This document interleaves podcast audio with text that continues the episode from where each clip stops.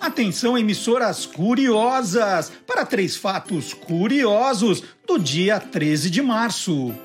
Em 1781, o astrônomo anglo-germânico William Herschel descobriu o planeta Urano. Em 1831, começou a Noite das Garrafadas, movimento de lutas de rua entre brasileiros e portugueses que só acabaria no dia 15. Em 1992, morreu aos 86 anos Irmã Dulce, religiosa que realizou inúmeras obras assistenciais em Salvador. Está entrando no ar o programa que acaba com todas as suas dúvidas. Olá, curiosos! Bom dia, curioso! Bom dia, curiosa! Hoje é 13 de março de 2021. Eu quero me vacinar. Cadê a vacina? Vamos acelerar isso, gente. Está começando Olá Curiosos. Tudo, tudo, tudo o que você sempre quis saber sobre qualquer coisa. E o programa de hoje está muito especial. Vamos para as manchetes de hoje a melhor profissão do mundo. Qual é? Chocólatra. É, anote esse nome aí. Como o beija-flor consegue voar tão depressa, hein, tão rápido? Guilherme Domenichelli vai explicar. E qual é a origem dos mangás? Com Silvio Alexandre. Dilúvio de cerveja? Opa, opa, opa! Aí tem história e o curioso game show. Aí, Evandro, qual é o filme? Vamos ver quem adivinha. Tudo isso e muito mais no Olá Curiosos, que começa com música. It's My Life foi o primeiro single do álbum Crush da banda Bon Jovi, escrita por John Bon Jovi, Richie Sambora, Jay Orphan e Max Martin. Ela foi lançada em 23 de maio de 2000 a canção tornou-se um dos maiores hits da história da música e foi premiada pelo Grammy como o maior hit da história do rock.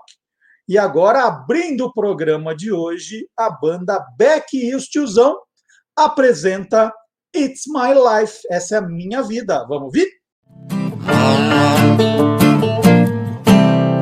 This is for the ones who stood their ground. For Tommy and Gina who never back down.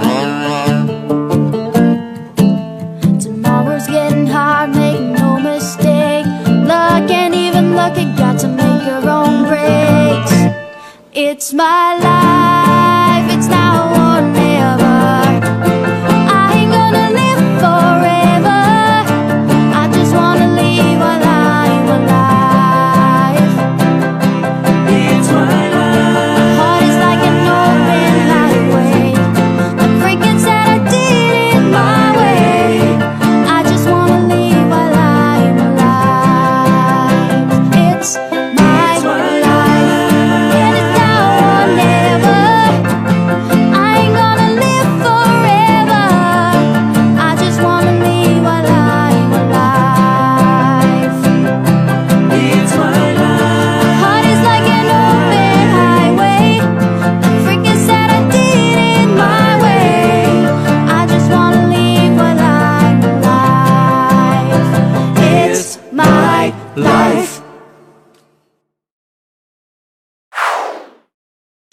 olha só, agora é hora dos recados, mas hoje eu vou acelerar, porque a nossa querida seguidora Maria Lúcia disse que eu estou exagerando, que eu estou demorando muito, que eu não preciso ficar fazendo tanta propaganda assim das coisas, que todo mundo já conhece o meu trabalho. Puxa, Maria Lúcia, que bom seria que isso fosse verdade. Mas todo dia eu tenho que lembrar aqui, por exemplo, pessoal, vamos dar o like, fazer os comentários, ajudar a engajar o programa, né? Eu não queria ficar repetindo isso, é meio chato mesmo. Maria Lúcia tem razão, é, mas vocês esquecem, entram, começam a conversar no chat, não coloca ali, não vai comentar do programa depois, aí fica eu lá. Ah, like, like, ó, joinha. Né? A Maria Lúcia está certa. Então, ó, vou fazer bem rápido os lembretes, porque é, Maria Lúcia, eu tenho que lembrar todo mundo que agora, também nos sábados de manhã, o programa já está disponível em podcast. Não é para sair de casa, gente, mas se vocês precisarem sair, então querem continuar ouvindo o programa, vamos lá, tem no Deezer, no Spotify, no SoundCloud. Você baixa o programa, não tem problema de ficar gastando internet, quando sair para ouvir, de repente vou fazer uma caminhadinha perto de casa, ou tem que ir correndo na farmácia pegar alguma coisinha no supermercado, continua ouvindo o programa. E tem gente também que está cozinhando e não quer ficar distraído com a imagem, que a imagem acaba te atraindo, te distrai. Aí o almoço demora para sair, a, a, limpeza da casa não fica tão boa. Então, Maria Lúcia, é só baixar o conteúdo e ficar ouvindo o programa fazendo outra coisa. O site do Guia dos Curiosos, é importante que vocês entrem no site. Maria Lúcia, vou ser rápido. Uma reportagem super legal que a gente publicou essa semana. A canção que pediu o impeachment do presidente e conseguiu. Que história é essa? Não vou dar spoiler, é guia dos curiosos.com.br. E nós estamos também em outras redes sociais, né? Facebook, Twitter, Instagram e TikTok. TikTok é a novidade, são vídeos curtinhos de um minuto em que eu conto uma curiosidade. E nós tivemos essa semana, por exemplo, atenção nerds, o Super Mario Day, né? O dia do Super Mario. E aí eu fiz esse vídeo aqui com uma curiosidade de Super Mario. Hoje é o dia do Super Mario. A data existe desde 2016. E por que 10 de março? É porque se a gente abreviar março e colocar o 10 na sequência, aí vira Mario.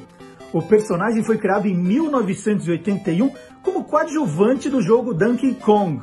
E ele era conhecido só como Jumpman, né, o homem saltador. O nome Mario veio mesmo em 1982 e a Nintendo resolveu homenagear o dono do primeiro depósito da empresa, que se chamava Mario.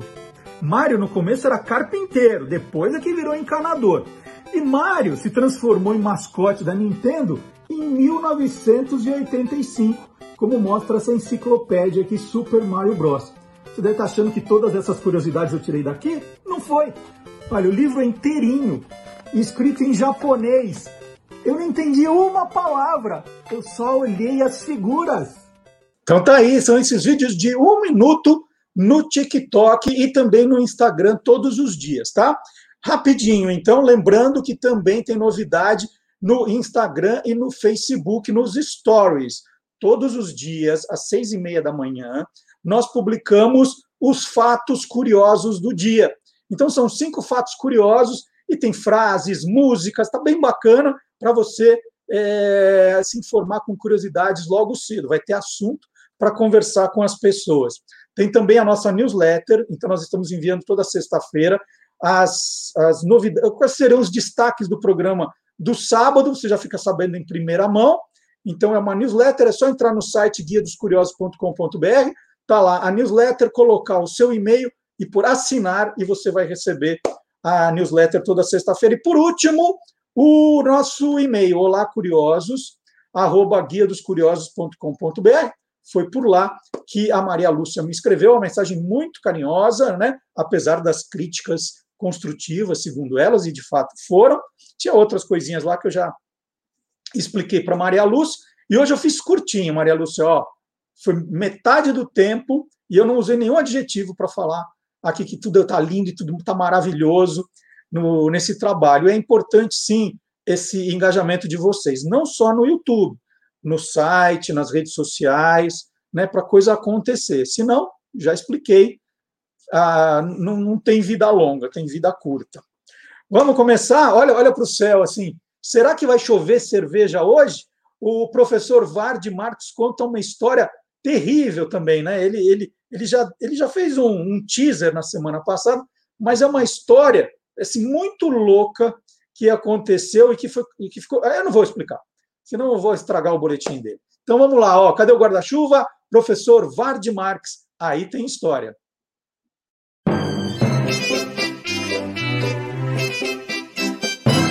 Aí tem história. Olá, curiosos.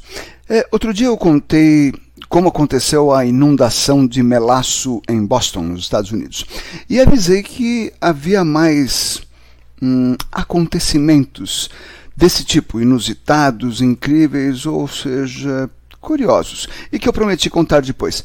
Pois eu estou aqui para cumprir minha promessa, porque aí tem história.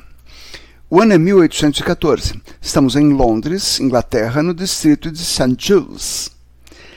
Ali funcionava a Milks and Halls Show Brewery, fabricante de cerveja. Estávamos em plena Revolução Industrial e Londres era sua pátria, com grande parte da cidade tomada por fábricas, e essas eram rodeadas por cortiços, onde moravam os os operários e suas famílias, né, ocupando aquelas casas pobres e tal. A Milks era uma das duas maiores cervejarias de Londres e, claro, tinha enormes recipientes, tonéis, né, para armazenamento da cerveja ou para fermentação. Pois bem, em 17 de outubro daquele ano, 1814, aconteceu a tragédia que ficou conhecida como The London Beer Flood, ou seja, a inundação de cerveja, o dilúvio de cerveja de Londres.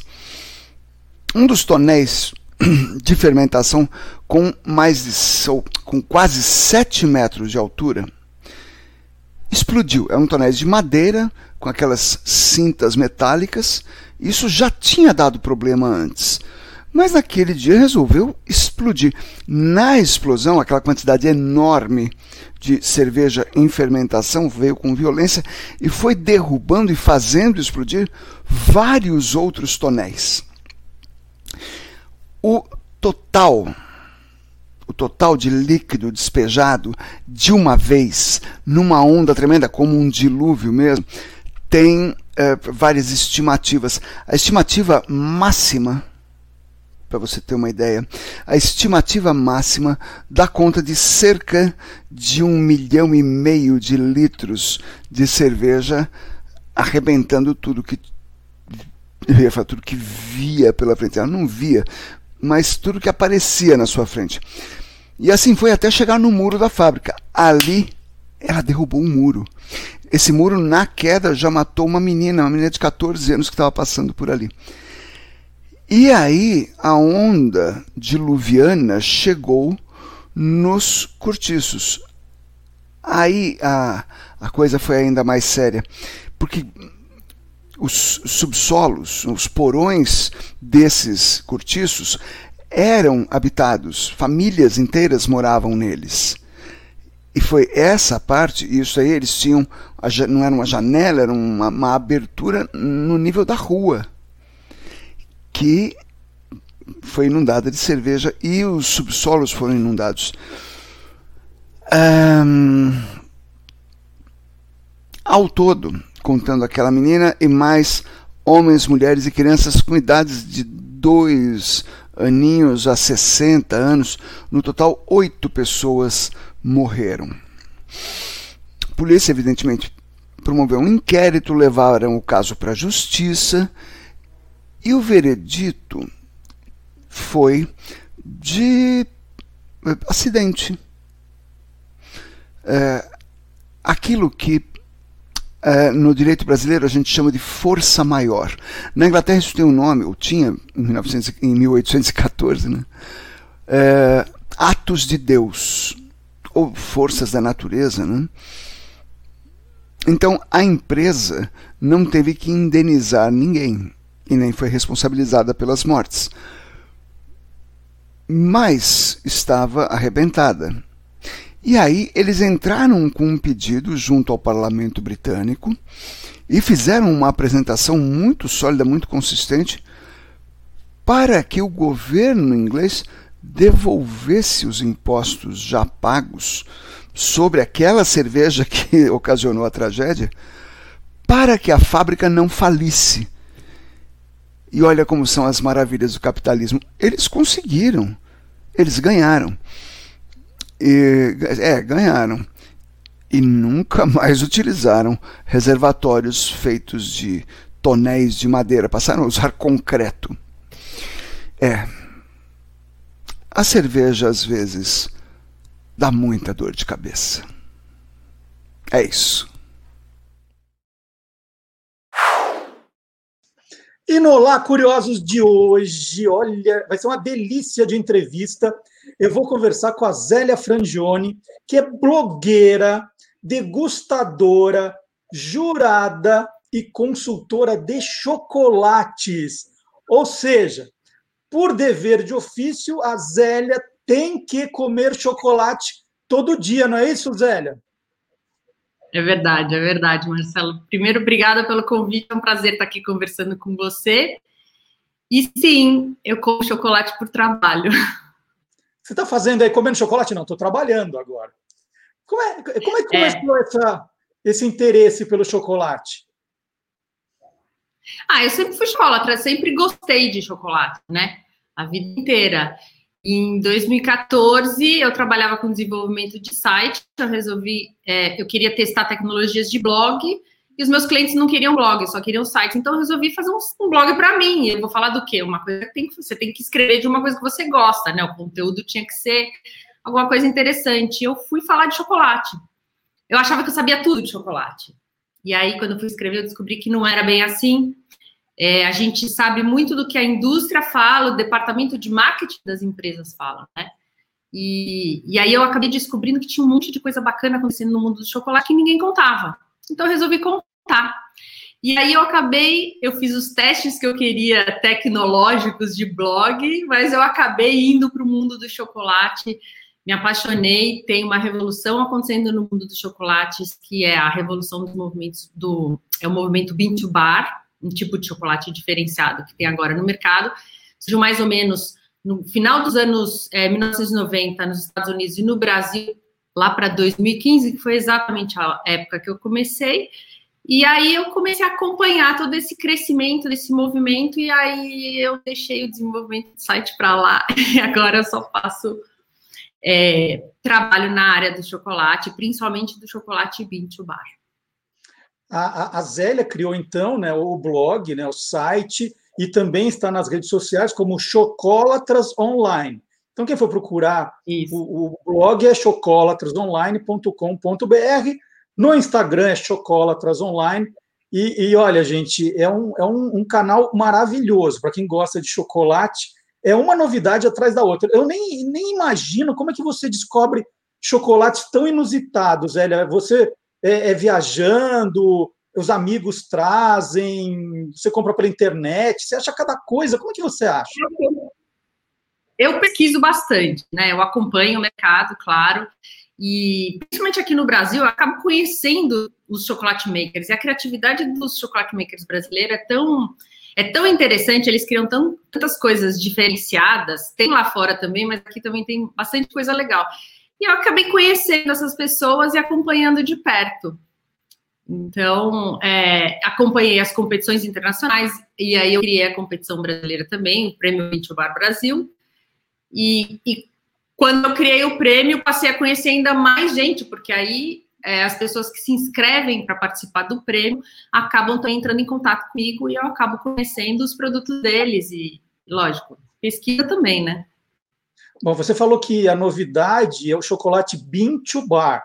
O que, que significa isso? isso. O, que, que esse chocolate tem de especial, de diferente?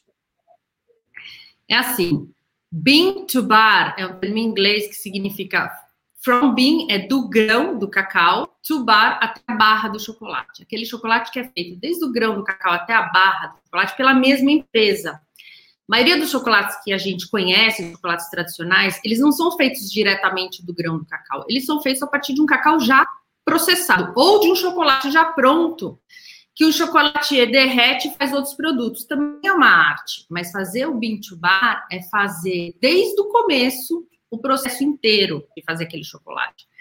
Quem faz o chocolate bean to bar com o conceito que eu acho mais interessante é faz um chocolate com com mais cacau, menos açúcar, nada de gordura hidrogenada e nada de aromatizantes. Então, para isso, o cacau tem que ser muito bom. É, então, eles têm que trabalhar meio em conjunto com os produtores de cacau. E é uma coisa que as empresas grandes não fazem, porque elas compram cacau do mundo inteiro, junta tudo e processa. Então, existe uma, uma diferença aí, né? A, a cadeia produtiva acaba sendo encurtada e é um trabalho mais direto do é, fabricante do chocolate diretamente com o produtor do cacau.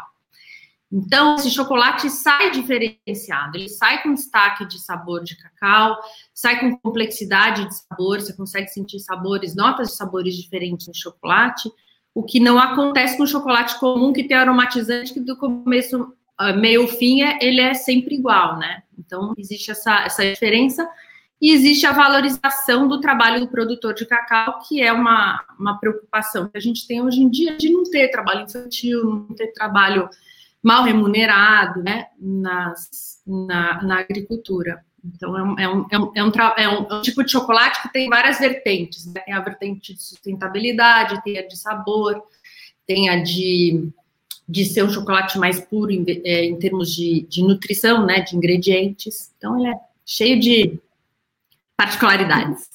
E para ser degustador de chocolate, você precisa ter comido muito chocolate. É basicamente isso não, não, não se estuda, ou, não tem um curso, quer dizer, verdade, curso para virar degustador? Sim, eu fiz, eu fiz dois cursos. Eu fiz um curso em Londres, no International Institute of Chocolate and Cacao Tasting, e fiz um do Canadá, que esse, na verdade, eu consegui fazer online, é, da Ecole Chocolat. E, e a gente aprende como degustar, como prestar atenção não é uma coisa assim é, difícil, complicada, é mais treino mesmo, é mais é, degustação é prestar atenção, né? É, é a, a, gente fala mindfulness no chocolate, é, é atenção plena no chocolate. Então é uma questão de treino, e aí você tem que provar chocolates de vários lugares e várias variedades de cacau, porque o cacau é como as outras frutas, como você pensar a uva tem variedades diferentes, a maçã tem variedades diferentes, a verde você tem a fuji, você tem todas as, as frutas têm variedades e o cacau é a mesma coisa. Então, tem sabores diferentes, tem terroir diferente, que é onde ele foi plantado, dependendo das condições de clima, de solo, de vegetação plantada ao redor, ele vai trazer notas de sabores diferentes. Então, aí você tem que provar chocolates feitos com cacau de lugares diferentes. Aí tem que ser o bar mesmo, sem aromatizantes, sem nada, que é para você perceber as nuances do próprio cacau. Isso é um mercado novo que está surgindo atrás do que acontece com o vinho e com o café. Isera, a gente fala muito hoje, né, quando a gente fala de bons chocolates, a gente fala chocolate suíço, chocolate belga. Se planta cacau na Suíça e na Bélgica? Não. Pensa assim, você tem o mapa mundi, tem a linha do Equador, 20 graus acima, 20 graus abaixo é a faixa que você consegue cultivar cacau não está na faixa da Bélgica, nem da Suíça, nem país nenhum da Europa. Estados Unidos só tem cacau um pouquinho no Havaí, e, e é, um, é um, uma fruta que realmente se cultiva no clima tropical. Então, é, é o norte do Brasil, norte e nordeste do Brasil, o meio da África, é, alguns países da Ásia. Então, é, Bélgica e Suíça são famosas por comprar o cacau, levar para lá e processar lá. Eles desenvolveram etapas da produção de chocolate, criaram é, tecnologias diferenciadas, isso no começo do século, no final do século passado e, e, e no começo do século, e, e essas tecnologias foram que modificaram totalmente a forma de fazer chocolate. Então, eles são famosos por isso. Por uma coisa bem é... antiga tecnologia que hoje todo mundo já tem. E, e você, como, como blogueira, né? Eu estou vendo atrás de você tem uma tem umas caixas com embalagens. Você vai guardando é. as embalagens de tudo que você comeu? Como é que é essa sua relação com o chocolate? É, eu, eu tenho uma relação assim meio que de paixão mesmo. Eu, eu gosto, eu gosto de conhecer é, a história, tanto a história do produtor de cacau quanto a história do, do chocolate maker, quem fez o chocolate, isso mais para o chocolate bean to bar. Então, aquelas embalagens ali são todas chocolates bean to bar. É, é, claro que eu não como todos os chocolates, eu provo um pedacinho de cada, né? Não dá para. É, é, você não pode consumir assim é, compulsivamente. É, nessas caixas não estão tudo o que eu já comprei, porque os chocolates. No começo eu comprava chocolate que hoje eu acho porcaria e que na época eu não achava. Então, eles não estão ali, né? Ali, ali estão os que eu acho é, os que eu é, gostei, que eu acho que tem uma filosofia de trabalho mais interessante. Nem sempre eu... é que eu gostei, às vezes não, mas pelo menos são aqueles que têm uma é, intenção por trás de fazer um chocolate diferenciado. E o cacau que tem do outro lado é, é fake ou é de verdade? Não, é fake. É de cerâmica. Ah. É de cerâmica, porque ele, ele estraga. Eu não conseguiria hoje um cacau assim. É, você vê que são variedades diferentes, né? Tamanhos diferentes e tudo. E eu tenho aqui mostrar, e às vezes eu recebo as pessoas aqui para explicar e fazer degustação e tal. Então eu tenho esses é, que são é, de cerâmica. Zélia, uma, uma vez no programa de rádio, nós ficamos sabendo que no Oriente Médio tinha, e que é famoso lá, o chocolate de leite de camela. Né? Aí nós pedimos para, se algum ouvinte tivesse indo de. Você tem? Olha só, eu demorei tanto para conseguir um, e você tem aí fácil assim? Tenho dois. Tenho o ao leite e tenho o, o branco. Leite de camela. Na verdade, esse leite de camela é o seguinte: por acaso, eu assisti uma, um programa também na televisão, e meu marido estava assistindo televisão e me chamou, falou: ah, vem ver isso, vem ver isso. E era um programa sobre leite de camela, e aí o, o diretor da empresa estava falando que é, ele, eles precisavam divulgar o leite de camela. Então, como é que a gente vai fazer para divulgar? O departamento de marketing ficou pensando como ia fazer. E eles falaram: bom, a melhor coisa que a gente pode fazer é colocar num produto que todo mundo gosta. Chocolate. Chocolate. E aí eles fizeram uma fábrica de chocolate, isso é em Dubai, né? É uma empresa de uhum. Dubai. Fizeram uma fábrica de chocolate só para poder usar o leite de camela. É um leite um pouco mais gorduroso, assim. Então, o chocolate fica mais cremoso. O que, que você tem aí, então, do teu lado de, de curioso? É só pedir que aparece? O que, que tem aí? Ah, mais ou menos. Tem, se você for ver dos estrangeiros, tem chocolate com quinoa, hum. chocolate com banana chips. Eu não tenho aqui a embalagem, eu procurei hoje não achei, mas tem chocolate com bacon, chocolate com batata frita, batata chips. Tem esse daqui, que eu até abri, que ele é húngaro. Star Wars. É, É, parece Star Wars, né? Ele é com azeitona, você vê atrás, tem pedacinhos de pão e de azeitona. Pão e azeitona, é esse, esse, esse, a gente come como esse... salgado, então, não como doce. Ele tem uma pontinha de sal que combina bem com o doce. Ele tem uma pontinha de sal. Sabe aquelas comidas que a gente come que a gente gosta de misturar um pouquinho doce com salgado? Tipo, você é. tem, sei lá, Banana frita, banana é, é doce, banana tem açúcar, banana frita é uma coisa salgada, então é mais ou menos isso, vai por essa pegada. Esse daqui é um inglês que tem migalhinhas de pão, é, sourdough é como se fosse pão, é, pão italiano, migalhinhas de pão italiano e também com sal marinho, né? Se solta. Então ele é, e também tem esse toque, ele é um chocolate intenso, amargo, mas com toque salgado, tem essa mistura. É, tem chocolates com flores, esse daqui é com hibisco, é, chocolate com pitanga, que é uma fruta que a gente quase não vê, né? É, tem no Brasil, mas não é uma coisa que a gente vê sempre. É, esse daqui é com banana. É isso. E o, ah, e tem um com flores também. E tem um com inseto. Uia, inseto. inseto. É esse aqui. É com Olha, formiga. Eu ganhei um da Zélia também. Eu tenho. Vamos, vamos, mostra de novo, Zélia, mostra de novo. Vamos, vamos mostrar em detalhe aqui, ó. Gente, tem o, é, o Issá, né? Que é a saúva. Tá dentro do chocolate. Olha que maravilha. E você Isso. quer me ensinar a degustar, então? Vamos degustar junto esse? Vamos, vamos. Vamos abrir aqui. Como é que a gente faz? Bom, precisa ter água, essas coisas não tem nada, hein? Não, é bom que você, se você tem, é, a gente costuma usar para limpar o paladar água na temperatura ambiente e bolacha, essa bolacha aqui, que é bolacha de água sem sal. Tá. Na, nas competições, no International Chocolate Awards, por exemplo, eles servem para a gente é, polenta mole sem tempero.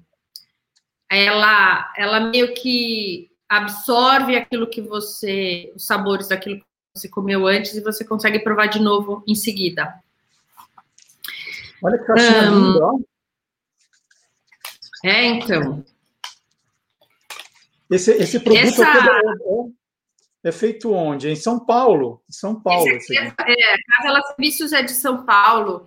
E eles fizeram uma edição especial um tempo atrás, eu acho que faz um ano e meio mais ou menos, com, com insetos. Tinha com grilo, tinha com larva de besouro também, é, mas são edições especiais que eles não fazem sempre. E, e esse daqui com formiga é, um, é o que eu acho que é o que faz um sucesso. Para degustar, é, eu prefiro, a gente. Eu prefiro formiga do que, do que grilo do que a larva de besouro. Eu vou, vou confessar Também. uma coisa. Eu não consegui provar o de larva de besouro. Eu comprei e provei. Mas esse daqui sim. é... Já estou nessa, nessa etapa. Ah, então, eu já, já abri ele inteiro. Olha que lindo. Tem que ver que aqui embaixo, deixa eu ver pela luz aqui, dá para ver. Embaixo ele tem. Deixa, deixa eu encher a sua tela de novo, ó. Olha as formigas, gente. Olha as formigas aí. É. O meu também tem formiga. O que acontece? Na degustação, Nossa. a gente usa os cinco sentidos, tá? Para fazer uma degustação. É, você vai ouvir, ver e cheirar primeiro. E essas três coisas, quando você faz, elas já te já, já soltam para o cérebro uma ideia do que vem pela frente. Depois a gente vai tocar com a língua, você pode tocar com o dedo também, aí você sente a textura. E, e, lógico, vai provar com a, com a boca. Então, o que a gente vai fazer? Primeiro a gente olha, como a gente estava olhando agora, a gente vai olhar a cor do chocolate, no caso desse daqui, ele é um pouco é, marrom avermelhado, ele não tem manchas, ele não tem bolhas, mas aqui embaixo a gente viu que ele já tem algumas coisinhas, então já dá para a gente perceber que isso são as formigas. Uhum. É, daí a gente vai quebrar o chocolate perto do ouvido e escutar o barulho que ele faz. Vou botar perto da câmera. Isso. Peraí que eu já fiz. Esse, esse, essa resistência que ele dá um pouquinho e quebra, mostra que ele está bem temperado, que ele, quando ele faz barulho, ele está é, cristalizado na forma certa. Quando o chocolate é o snap, né, dobra. É o snap, exatamente. Quando o chocolate dobra, é, quer dizer que ele, ou, ou, que ele faz um som muito abafado, quer dizer que ele perdeu a estrutura certa dele, que pode ser um erro na fábrica ou pode ser é, quando você deixa num lugar muito quente e ele perde a temperagem. Daí a gente vai cheirar e ver o que, que você sente e me fala. Sinto uma vontade ah, enorme de já começar a degustação. Só falar uma coisa. Quem está assistindo pode pegar um chocolate e fazer isso que a gente está fazendo também. Não precisa ser exatamente com esse chocolate, né? Pode acompanhar a gente na degustação. Mas o de vocês não vai é. ter formiga, gente. Vai, vai ser crocante mesmo. O nosso é com formiga. Eu até vou pegar um pedaço Mas com mais vai... formiga. Aqui eu vi que tem pouca formiga. Uhum. Ó, peguei o um pedaço com mais formiga. Esse aqui. Bom, aí a gente vai colocar o chocolate na boca. É, eu prefiro não mastigar, tá?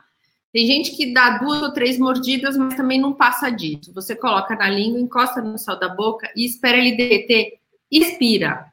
Por que respira? Que é quando você respira que você consegue sentir os aromas. O, o chocolate ele solta os aromas dele dentro da boca e a gente consegue sentir isso.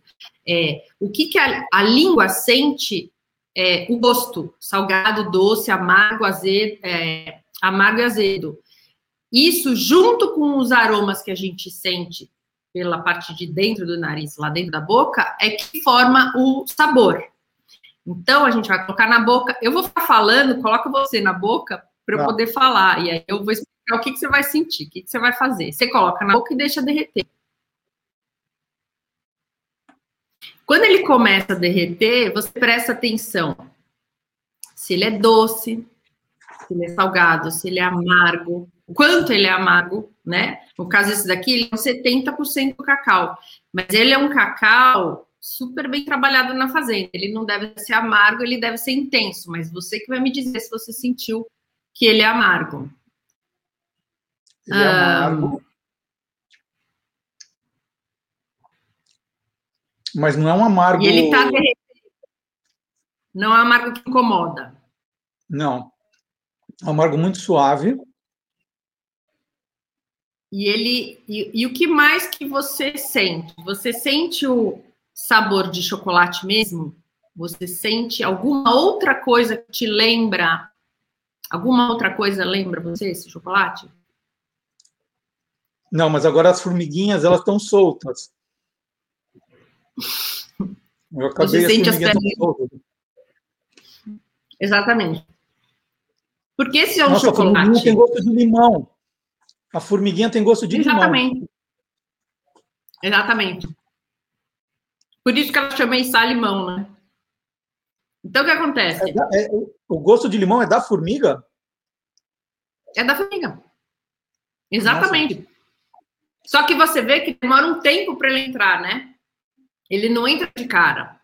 E aí você percebe a textura, que o chocolate tem uma textura fina, ele derrete bem, ele espalha, como ele é feito só com manteiga de cacau, sem gordura hidrogenada, ele espalha super bem na boca. E aí você começa a sentir as formiguinhas e as, as, as perninhas Exatamente. e dá uma crocância. Ela dá uma crocância. Não, porque se eu, se eu mastigar junto, a formiga fica meio espalhada. Agora, derretendo na boca, a formiga estava ali, eu estava sentindo a formiguinha. Exatamente. Que exatamente.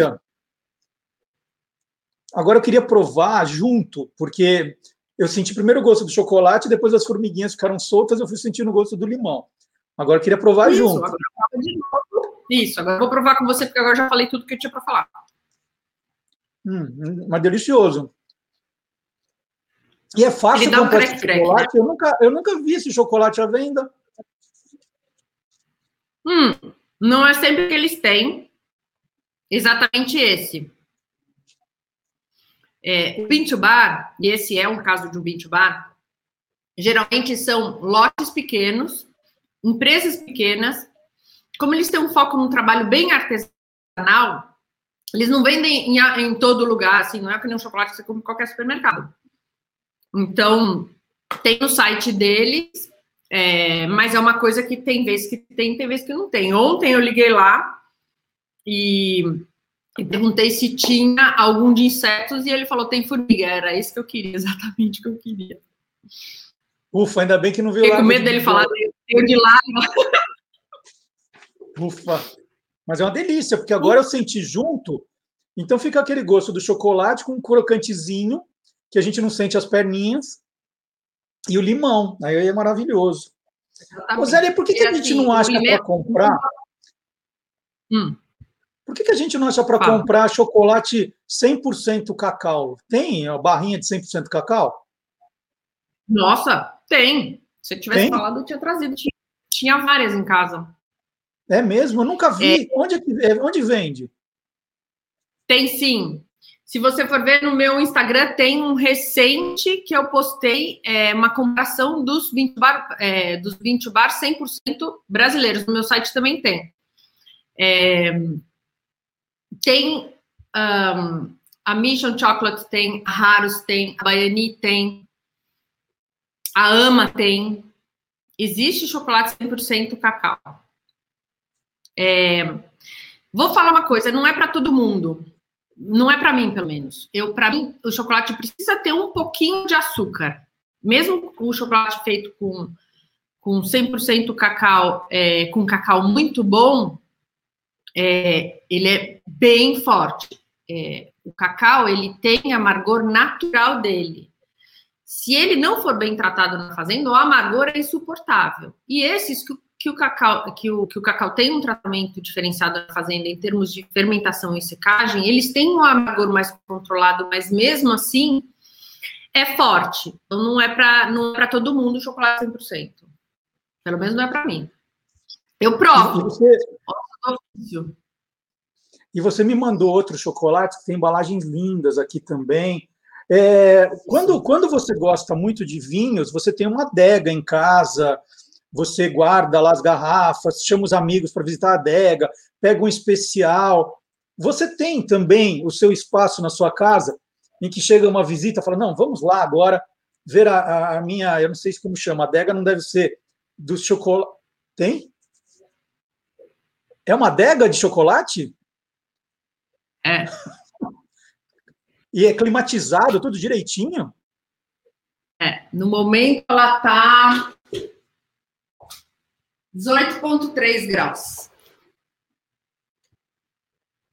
E, e, é desse jeito. Você chama a visita, fala: venha pegar um quadradinho de chocolate com formiga para provar. Você dá um, um pedacinho. Um ciúme, coisa assim. coisa. É mais ou menos. Porque assim, é, Primeiro que a adega de chocolate, é, não sei como que é para quem tem vinho, né? Mas para mim, é, é, proteção é minha ferramenta de trabalho, né? Meu objeto de trabalho. O chocolate, ele, ele estraga, ele, ele derrete, ele sofre com umidade. Então, se eu compro um chocolate, deixo em cima da mesa, e daqui três meses ou quatro meses eu preciso fazer um artigo sobre ele, ou alguém me pergunta alguma coisa, eu preciso voltar nele, e ele tiver com algum problema, eu não consigo fazer o trabalho direito. Então, para mim, é uma ferramenta de trabalho, não é simplesmente assim, ah, eu vou ter uma adega de chocolate aqui para servir chocolate para os meus amigos. Você gosta de chocolate branco? Não é meu preferido. Eu como, mas não é meu preferido. Chocolate branco é sim chocolate. É sim, inclusive pela legislação brasileira. É, existe uma regulamentação da Anvisa que diz o que é chocolate e o que não é. Para ser chocolate, precisa ter pelo menos 25% de cacau. E para ser chocolate branco, tem que ter pelo menos 20% de manteiga de cacau. Então, qualquer coisa que tem 20% de manteiga de cacau pode ser chamado de chocolate branco. Quando eles chamam achocolatado, é porque ele não tem essa quantidade de cacau. Então, ele é um. É, o achocolatado é inferior ao chocolate, ele não tem cacau suficiente. Muito legal. Olha, eu ficaria horas conversando com você, degustando chocolates. Tem muitas coisas lindas, maravilhosas aqui que você mandou. É, eu nem vou te servir um que eu tenho aqui, porque acho que você não vai gostar, que é o Pink Lemonade. depois eu, depois eu, eu como e te conto o que eu, eu achei. Acho que seria super legal você provar. Você provar é. e depois me conta o que, que aconteceu. Ou conta aqui eu no vou... seu programa mesmo. Eu vou fazer isso, porque por enquanto eu quero ficar com esse gostinho de içar limão na boca aqui que você mandou. Eu não vou, eu não vou, eu não vou estragar meu paladar agora. Um detalhe interessante, que é uma das características que a gente define se o chocolate é bom ou não, é a persistência dele na boca depois que acaba. Geralmente, o chocolate que tem muito açúcar e pouco cacau, você come dois minutos depois, ou 30 segundos depois, você quer comer de novo, porque o sabor já foi embora. Então, te dá uma compulsão de comer, porque o sabor some rápido e é gostoso e ele some rápido. E esses chocolates feitos sem aromatizante, com cacau mais caprichado, você acabou de falar, você ainda está com sabor na boca. É, você não precisa consumir tanto para ter aquele sabor na boca, aquele prazer na boca por mais tempo. E esse que você me deu não é só o sabor na boca, as formiguinhas estão fazendo cócega ainda na minha garganta. Tem esse detalhe as perninhas delas. É. Eu queria agradecer muito a entrevista divertidíssima e instrutiva da Zélia Frangione. Anotem, hein? chocolatrasonline.com.br chocolatrasonline.com.br e no Instagram chocolatrasonline. É uma página sensacional, você fica morrendo de vontade de conhecer tudo. Tem até um que eu fiquei com vontade de provar e eu detesto abacate chocolate com abacate. Eu detesto abacate e tem chocolate com abacate. Olha só, cada coisa que inventam. Zélia, muito obrigada pela entrevista. Foi muito, muito legal. Sabe que eu fui no. Você já deve ter conhecido a ilha de Combu, no Pará. Eu fui lá na Dona Sim, Nena. Foi uma experiência maravilhosa Sim. ver ver a, o pé de Sim. cacau lá, o trabalho de secar sementes e ela produzindo. É, para quem, quem um dia for para Belém do Pará, é um passeio que eu indico também, que é muito legal conhecer esse processo de fazer o chocolate. Com certeza. E assim, no Pará, na Bahia e agora também no Espírito Santo, e as fazendas estão começando a se preparar para receber os turistas para mostrar esse processo todo. É muito interessante. Eu acho que vale a pena para quem for viajar para esses estados é, tentar visitar uma dessas fazendas. Muito legal. Então, Chocolatras Univos, na, agora para seguir a Zélia no Instagram, Chocolatras Online, vale a pena. Zélia, muito obrigado de novo pelos presentes, pela entrevista. E já que a gente falou tanto em formiga aqui, nós vamos chamar o nosso biólogo Guilherme Domenichelli. É hora de soltar os bichos aqui no nosso programa. Obrigado, Zélia.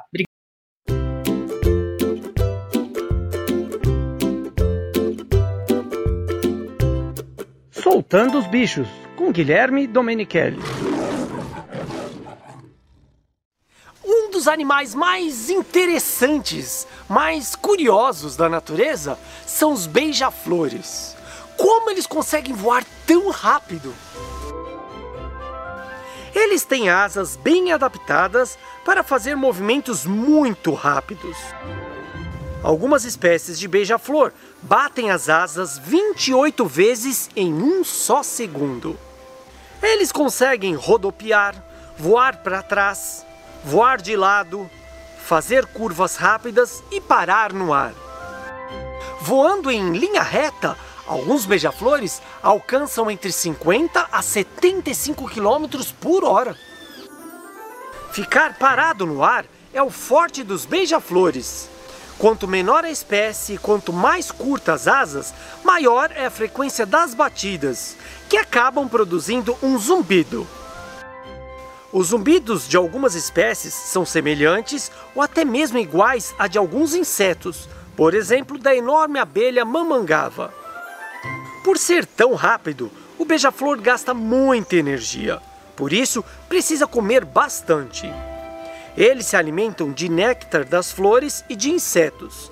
Alguns chegam a comer 10 vezes o peso do seu corpo por dia.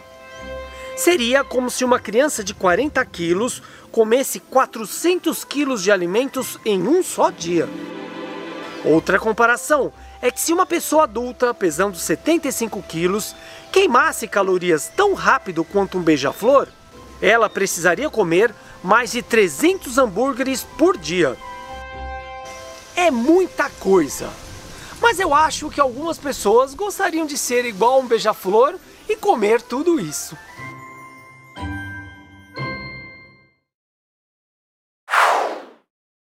E falando um pouquinho mais de bichos, né, um dos pastores alemães do presidente americano Joe Biden mordeu um segurança da Casa Branca foi notícia no mundo inteiro. O Major, de, de apenas três anos, foi o agressor. E ele vive com outro cachorro do presidente americano, né, o Champ, que está com 12 anos. E olha só que bonitinho, né? Os cães têm uma conta no Twitter de Oval Paw Office. É, é, é a conta dos, dos cães do presidente. É, por causa do ato do, do Major, né, os dois foram mandados de volta para a casa da família em Delaware. A família Biden retomou a tradição de, de levar animais de estimação para a Casa Branca. Né? De 1901 para cá, só um presidente quebrou a tradição. Vamos ver quem adivinha quem foi? Um só. De 1901 até agora, só um não teve animais de estimação: Donald Trump. É, e para quem gosta desse tema, no Guia dos Curiosos, nós fizemos uma matéria muito bacana que é sobre os animais de estimação que acompanham presidentes, reis e ditadores, né? É, tem uma lista enorme. E para quem gosta do tema também, aí é uma curiosidade que também nós descobrimos, tem um, um site chamado White House Pets, é, que tem toda a relação de todos os animais dos presidentes americanos. É muito divertido para quem gosta de animais e curiosidades. Esse é, é, White House Animal Pets. E, vale lembrar que o Major, né, esse mordedor, ele foi adotado pelo, pelo Biden, pela família Biden, em 2018. E é o primeiro cachorro da Casa Branca que foi levado de um abrigo. Né? Essa é uma outra curiosidade, vocês vão encontrar nesse site também. E agora é hora de chamar o Gilmar Lopes. O Gilmar Lopes, olha, tem trabalhado bastante, porque as fake news sobre a questão do coronavírus, da vacinação, do uso de máscara, só tem aumentado. Então, ele vem com um alerta aí, para a gente não cair em fake news. Gilmar Lopes.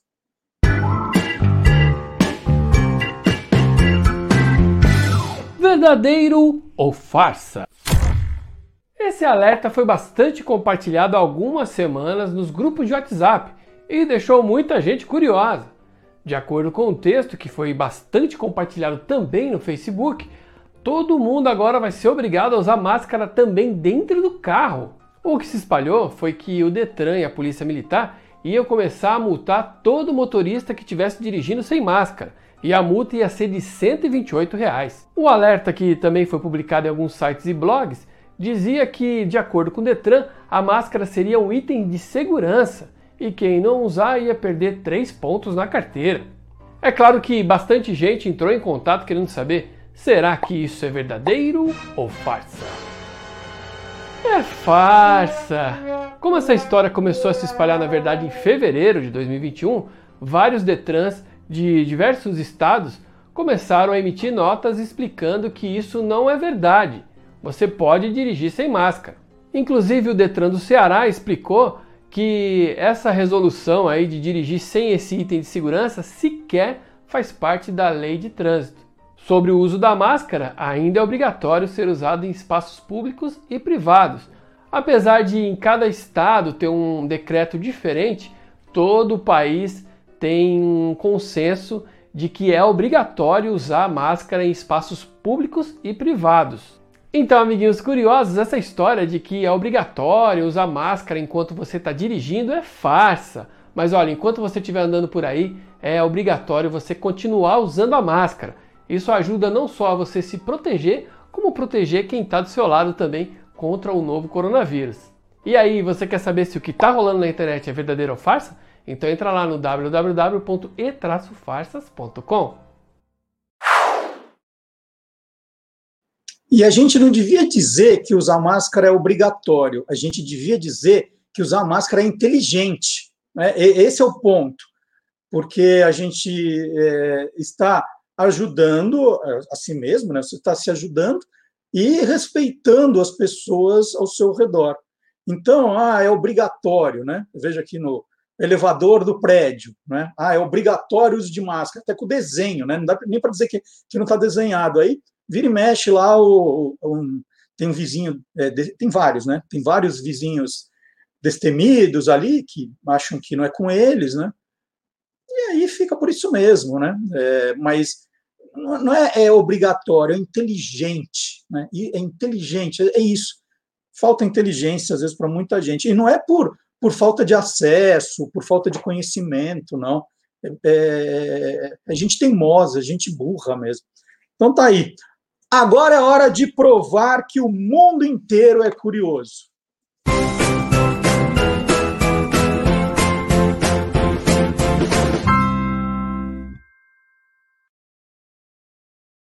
E ó, essa vem do Egito, hein?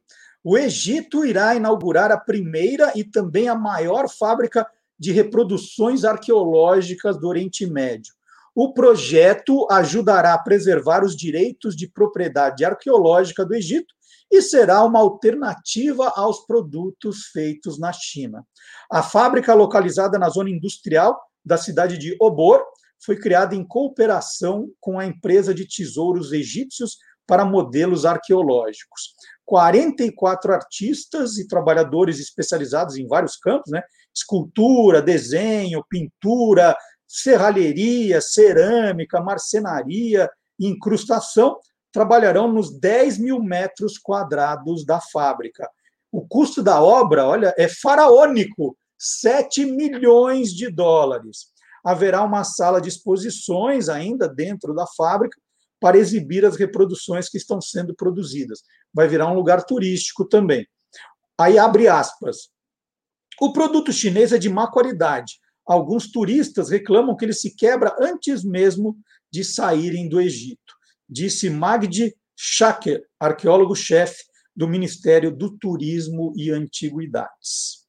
E olha só, a Silvânia Alves, ela mandou um WhatsApp que está vendo o programa e que ela ficou com vontade de comer o chocolate de formiga. Olha só, ela, ela ficou com saudade dos tempos de degustação curiosa. Brincadeira, ela jamais faria isso. Silvânia, você morre de mesa. Você deve ter dado, fala assim, ufa, ainda bem que eu não estou lá, né? Comer chocolate de formiga. Essa aqui é, eu fechei a embalagem de novo, mas o chocolate está aqui, ó. Chocolate tem duas pedrinhas ainda, para quem quiser, ó. Não, três pedrinhas. Eu tenho ainda. Se alguém quiser se arriscar, senão, depois do almoço, eu acabo com elas. Então é isso. Eu estava brincando. Silvana jamais pediria para participar de uma degustação curiosa. Eu acho que ela fala, ufa, me livrei disso. É, é isso. Bom, na quinta-feira passada, o Magalhães Júnior fez um programa antológico com os heróis mascarados. Foi muito legal.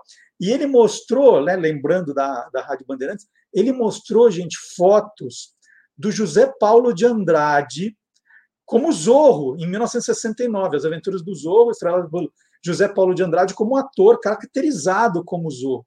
E eu lembro que nós chegamos a procurar essas fotos e não achamos em diferentes épocas. O Magalhães Júnior achou. Ai, agora eu não sei se eu mostro agora ou se eu faço vocês irem dar uma olhadinha no Quem Te Viu, Quem TV. Hum, não, eu ia ser muito malvado se eu fizesse isso com vocês, né? Então, esse, esse trecho é fabuloso. Ele falou do Falcão Negro, do Capitão Estrela, do Lone Ranger, do Zorro, do Besouro Verde, do Batman, um programa sensacional que você pode ver a hora que quiser. Está né? Tá no, no nosso canal do YouTube, Guia dos Curiosos. Tem todos os 27 programas que o Magalhães Júnior já fez. Então vamos ver o trechinho em que ele fala do Zorro do José Paulo de Andrade, momento maravilhoso do Quem Te Viu, Quem TV, Quem TV da quinta-feira passada. Vamos ver agora.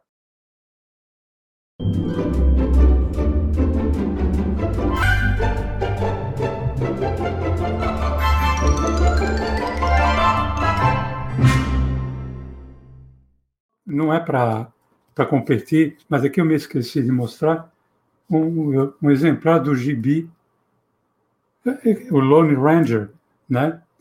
de 1959, alguma coisa assim. Mas você vê, né? É o Zorro, não, sabe? O, ficou muito marcado, né? E realmente não se falava é, de de Lone Ranger. Mas eu falei que era mais de um, né, Marcelo?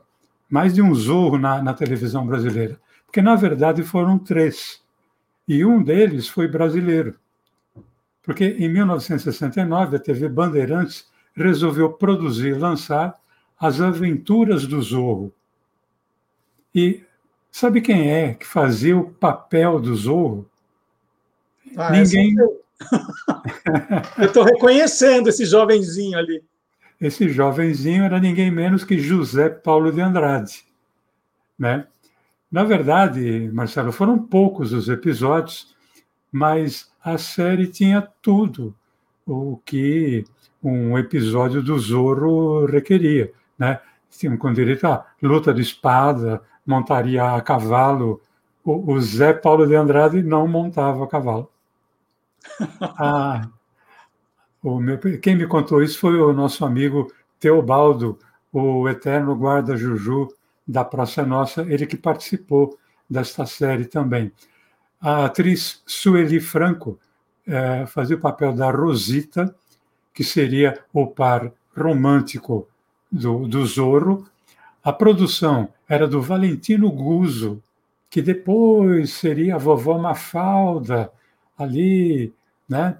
Na, no, no SBT, no programa do Bozo, e a direção do meu saudoso amigo, também trabalhei com ele, o Antonino Seabra. Viram só que legal? Dá para ver o programa inteiro agora a hora que você. Agora não, agora é modo de, modo de dizer. Depois do programa você pode ver o Quem Te Viu, Quem TV, espalhar, tá muito legal. E agora vamos de música, é hora do playback. O desenho animado Jambo e Ruivão, The Rough and Ready Show, em inglês, estreou em 14 de dezembro de 1957 na, na rede NBC. Foi a primeira produção dos estúdios Hanna-Barbera para a TV. E aí foram 52 episódios em quatro temporadas. Os episódios eram curtinhos, lembra? Eram sete minutos. Além de Jambo e Ruivão, o desenho também tinha a participação de um humano, o professor Gizmo.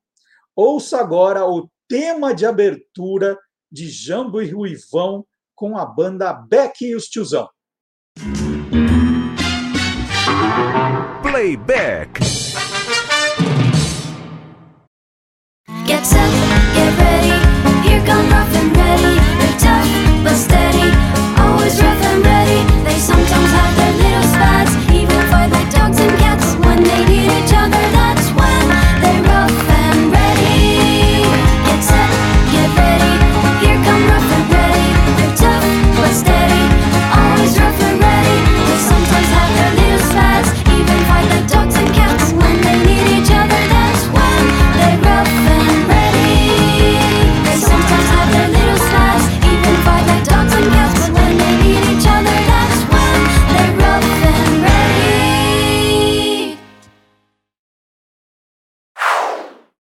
E a pergunta que fazem é quem é o Jambo e quem é o Ruivão? Todo mundo sabe?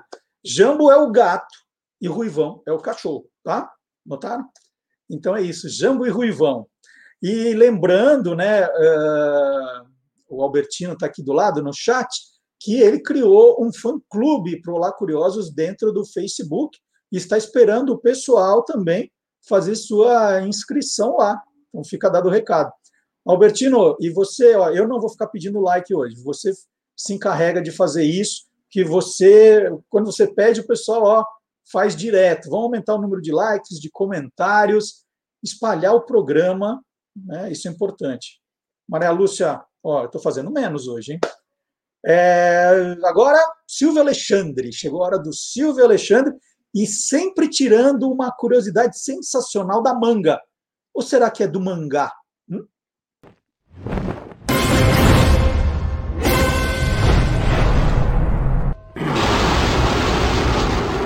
Universo fantástico. O meu amigo Marcelo Alencar, do QG das HQs, comentou outro dia a curiosidade da cauda do Iri Coyote, personagem do desenho Papaléguas, ter sido inspirada na gravura icônica da Grande Onda de Kanagawa, do artista japonês Hokusai Katsuhita. Pois é, além da Grande Onda, que é parte da série de xilogravuras As 36 Vistas do Monte Fuji, Hokusai publicou em 1814 o primeiro volume do Hakusai Mangá. A obra é uma série de ilustrações didáticas retratando a vida urbana, as classes sociais, a personificação dos animais e a natureza fantástica, além de representações do movimento do corpo humano e caricaturas. Esta obra chegou na Europa no final do século XIX e foi uma das responsáveis por inserir o chamado japonismo na arte europeia, como nas pinturas de Degas e de Vincent van Gogh. O compositor Claude Debussy teve influência de Hokusai na composição de La Mer e pediu que a grande onda fosse usada na capa de sua partitura. Mais recentemente, em 1986, o consagrado escritor americano Roger Zelazny ganhou o Prêmio Hugo de Melhor Conto de Ficção Científica com 24 Vistas do Monte Fuji, de Hokusai. A extensa seleção de esboços de Hokusai e suas histórias com desenhos sequenciais é vista como precursora dos atuais mangás. O termo mangá, criado por Hokusai, foi pensado para representar uma arte com autonomia e muita espontaneidade. Ele usou dois caracteres chineses, man, irreverente, aleatório, e ga, imagem, desenho. Traduzindo fica algo como esboços aleatórios ou desenhos irreverentes. Mas, se o termo foi criado em 1814, a origem dos mangás remonta lá no Teatro de Sombras, uma tradição antiga e popular em várias culturas. No Japão, artistas percorriam vilarejos contando lendas por meio de fantoches. No século VIII, essas histórias foram escritas em rolos de papel ou seda, os emak mono. O leitor desenrola com uma mão enquanto rebobina com a outra. Assim, temos uma sucessão de desenhos para construir uma narrativa, dando origem às histórias sequenciais. No século XIV, os pergaminhos Futokomi Soshi são os primeiros exemplos do uso dos balões de fala e do uso das onomatopeias. O que os personagens dizem são inscritos ao lado dos retratados. E atenção, curiosos! Em maio agora teremos o lançamento do filme Hokusai, que retrata a vida turbulenta do artista pela primeira vez. A conferir! Informou Silvio Alexandre para o Universo Fantástico do Olá, curiosos!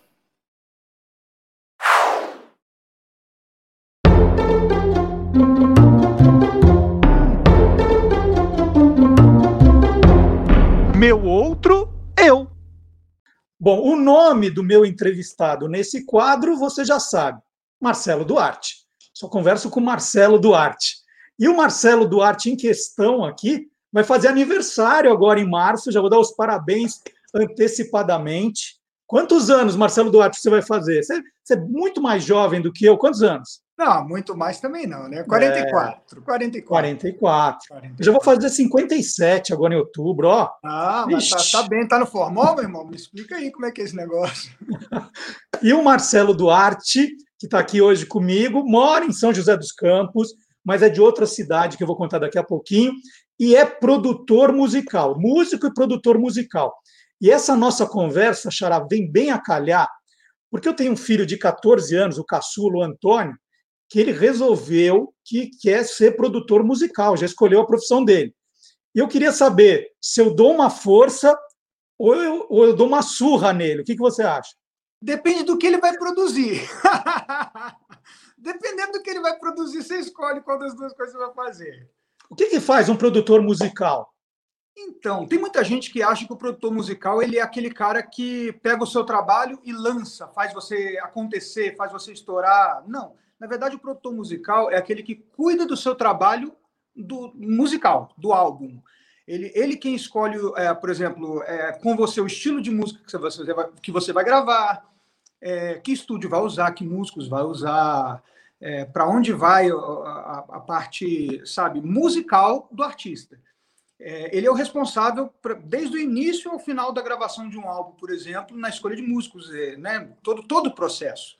É, então, ele, na verdade, é como se fosse um, um, um, um assistente do artista, técnico, um assistente técnico do artista, para colocar aquilo que o artista quer, aquilo que o artista anseia, transformando isso em música para o artista ter o, o, o que ele está querendo, o que ele está precisando. Entendi. Então, é, o, o, o produtor ele tem a parte técnica do que o artista anseia e transforma isso em música para o artista. E é um bom mercado de trabalho, Marcelo?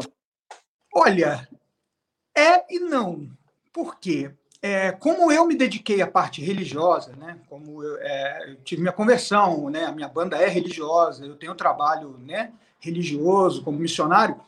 É, muita coisa dentro da igreja não, não rola tão bem quanto fora da igreja, né? Muita gente quer às vezes as coisas de graça. Não, para Deus tem que ser de graça. Não, então entendi. Entendi. Então você é dentista, né? Então quando eu for lá você vai atender de graça, né? Porque eu sou missionária para Deus. Então assim, no meu religioso tem esse, esse, um pouco dessa coisa complicada entre dinheiro e, e, o, e, o, trabalho quando se trata de música. Quando se trata de qualquer uhum. outra coisa não tem problema. Mas quando se trata de música, o pessoal acha que é um dom que recebeu de Deus. Também acredito nisso, obviamente. Mas não significa que eu precise aplicar isso gratuitamente e deixar de comer na minha casa, né? Mas é, é, é sim um, um, bom mercado a partir do momento que você tem dedicação, que você tem, né, é, responsabilidade, enfim, o que qualquer outra profissão exige. Se você for dedicado e tiver responsabilidade, com certeza é, é um bom mercado, sim. E você tem que saber tocar muitos instrumentos, você, você tem que conhecer muita música para ser um bom produtor? Sim, exatamente, exatamente esse é o ponto você não precisa necessariamente tocar aquele instrumento, mas você precisa saber como que ele funciona. A região que aquele instrumento trabalha, é, por exemplo, contrabaixo vai de notas tal até tal. É, por exemplo, sax, tem vários tipos de sax: soprano, alto, tenor, barítono. Você tem que saber a região que cada sax trabalha para você escrever para aquele músico tocar. Você não precisa exatamente saber tocar sax, mas você precisa conhecer o instrumento, saber as limitações do instrumento para você conseguir escrever uma partitura para aquele instrumento sem, né, você querer, se quiser que o que o, o, baterista faça o solo de Define a Count, não tem jeito, né? Tudo do tu, tudo do tu, tu. Então você tem que ter uma, uma, certa noção. Mas eu acabo tocando um pouco de vários instrumentos. Eu acabo sendo multi-instrumentista por causa disso. E, e você estudou música ou, ou, foi uma coisa meio autodidata, assim? É, foi praticamente autodidata, porque eu cheguei a estudar música quando eu tinha 12, 13 anos, fiz seis meses de aula de violão assim em projeto de prefeitura, sabe aquela coisa simples, né? E depois videoaulas, correndo atrás, com amigos, né? Mas estudar mesmo, não, nunca cheguei a estudar. Foi praticamente autodidata assim. Bom, você mora hoje em São José dos Campos, mas nasceu no Espírito Santo, em Cachoeiro de Itapemirim, terra do Roberto Carlos. Lá toda criança tem que saber tocar música do Roberto Carlos, cantar música do Roberto Carlos.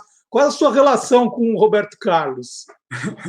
então, você sabe o nome da, da, da, mãe dele, Lady Laura, né? Sim. Então, é, a minha avó e, e, a minha mãe, na verdade, era irmã de leite do, do Roberto né? Porque a, a, minha avó e a Lady Laura compravam leite na mesma padaria. Então, assim, uhum. essa é uma piadinha horrorosa que todo mundo faz lá em Cachoeiro uhum. para dizer que é próximo do Roberto.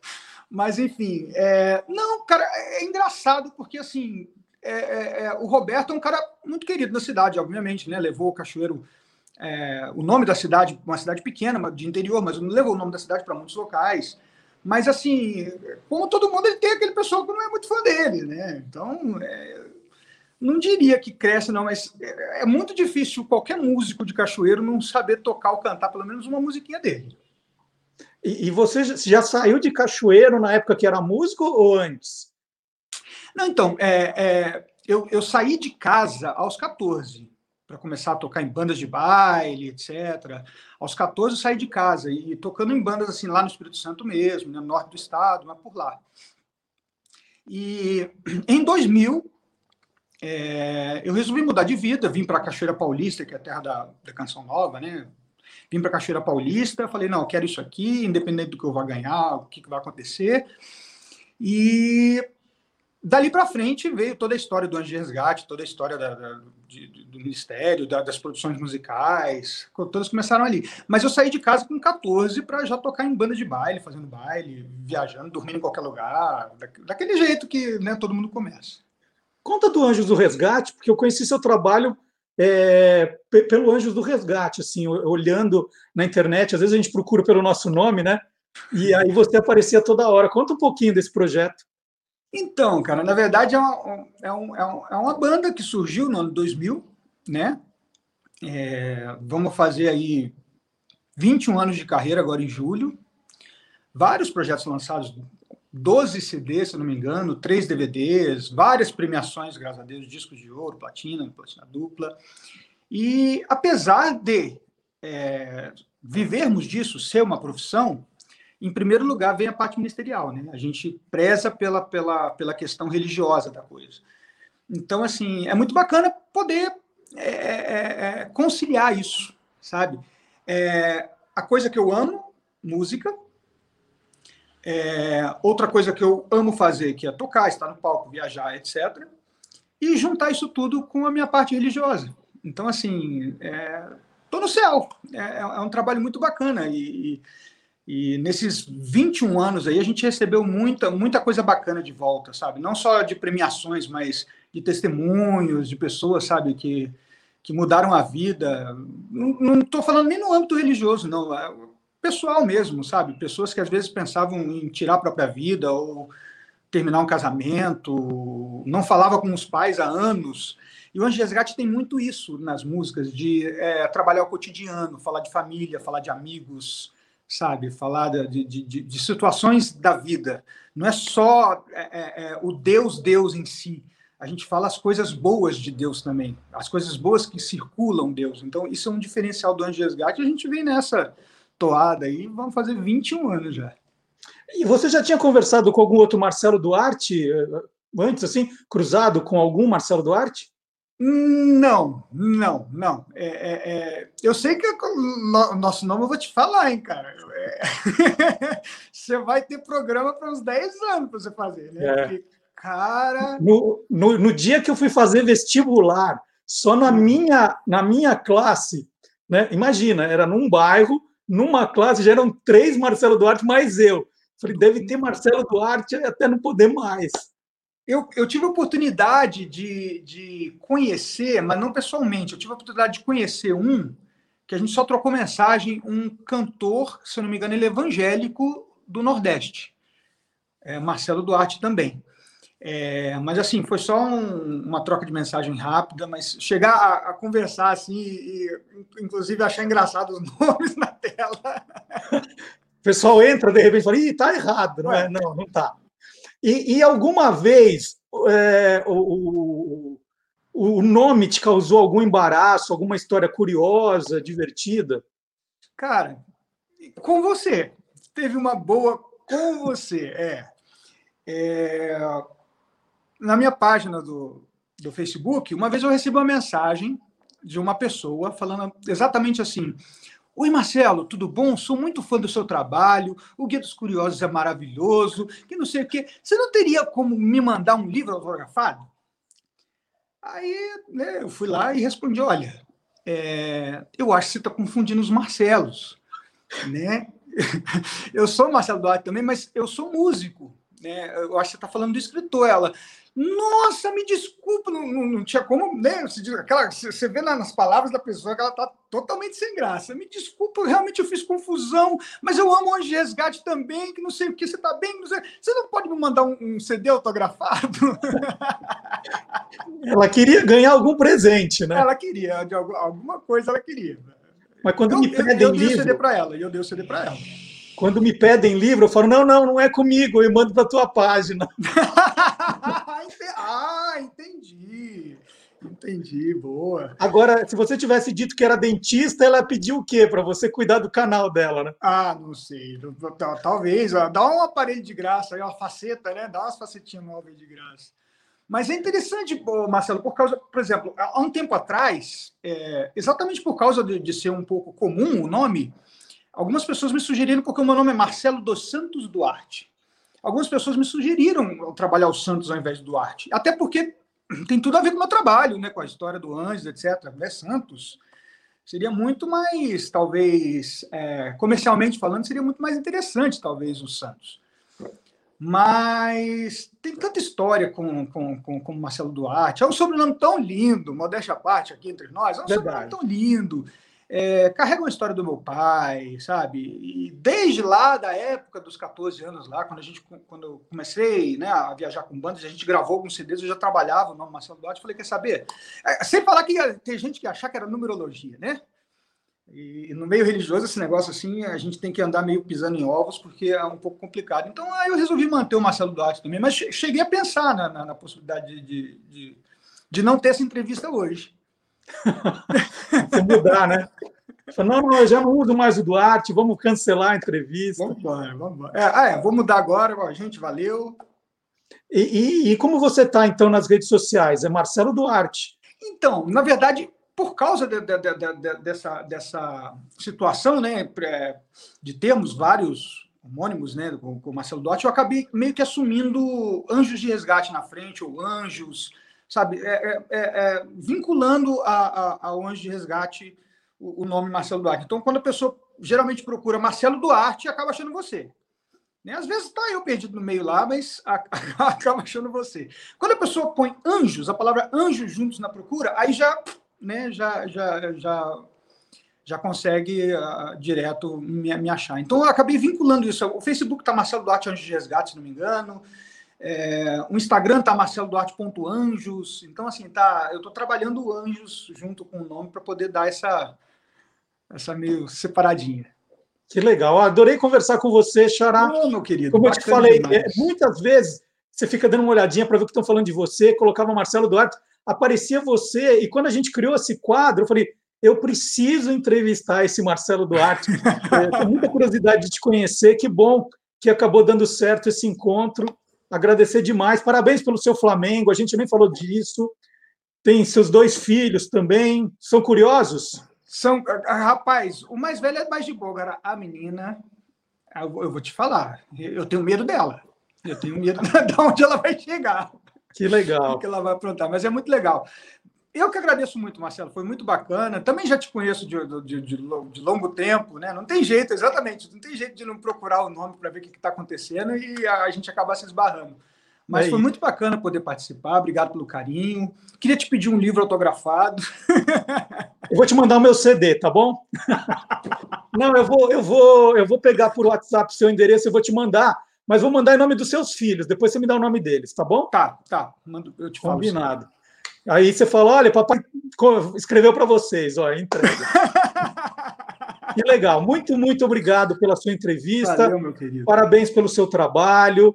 É, e agora, aqui no nosso Olá Curiosos, nós vamos chamar.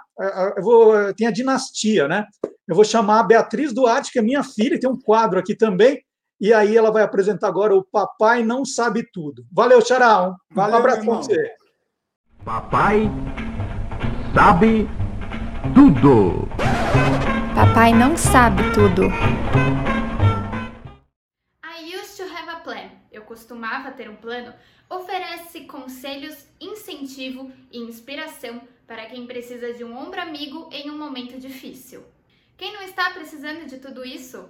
Esse é o primeiro livro da ilustradora canadense Alessandra Olanou, que tem trabalhos publicados no Wall Street Journal, na Vogue e na Oprah Magazine. Depois de questionar sobre sua vida perfeita, Alessandra começou a desenhar e postar ilustrações no seu Instagram que refletiam sobre seus sentimentos e lutas. Mãe solteira e divorciada, ela narrou a sua jornada de cura, expressando o choque, a ilusão, a negação e o perdão, que a ajudaram a recuperar o senso de identidade.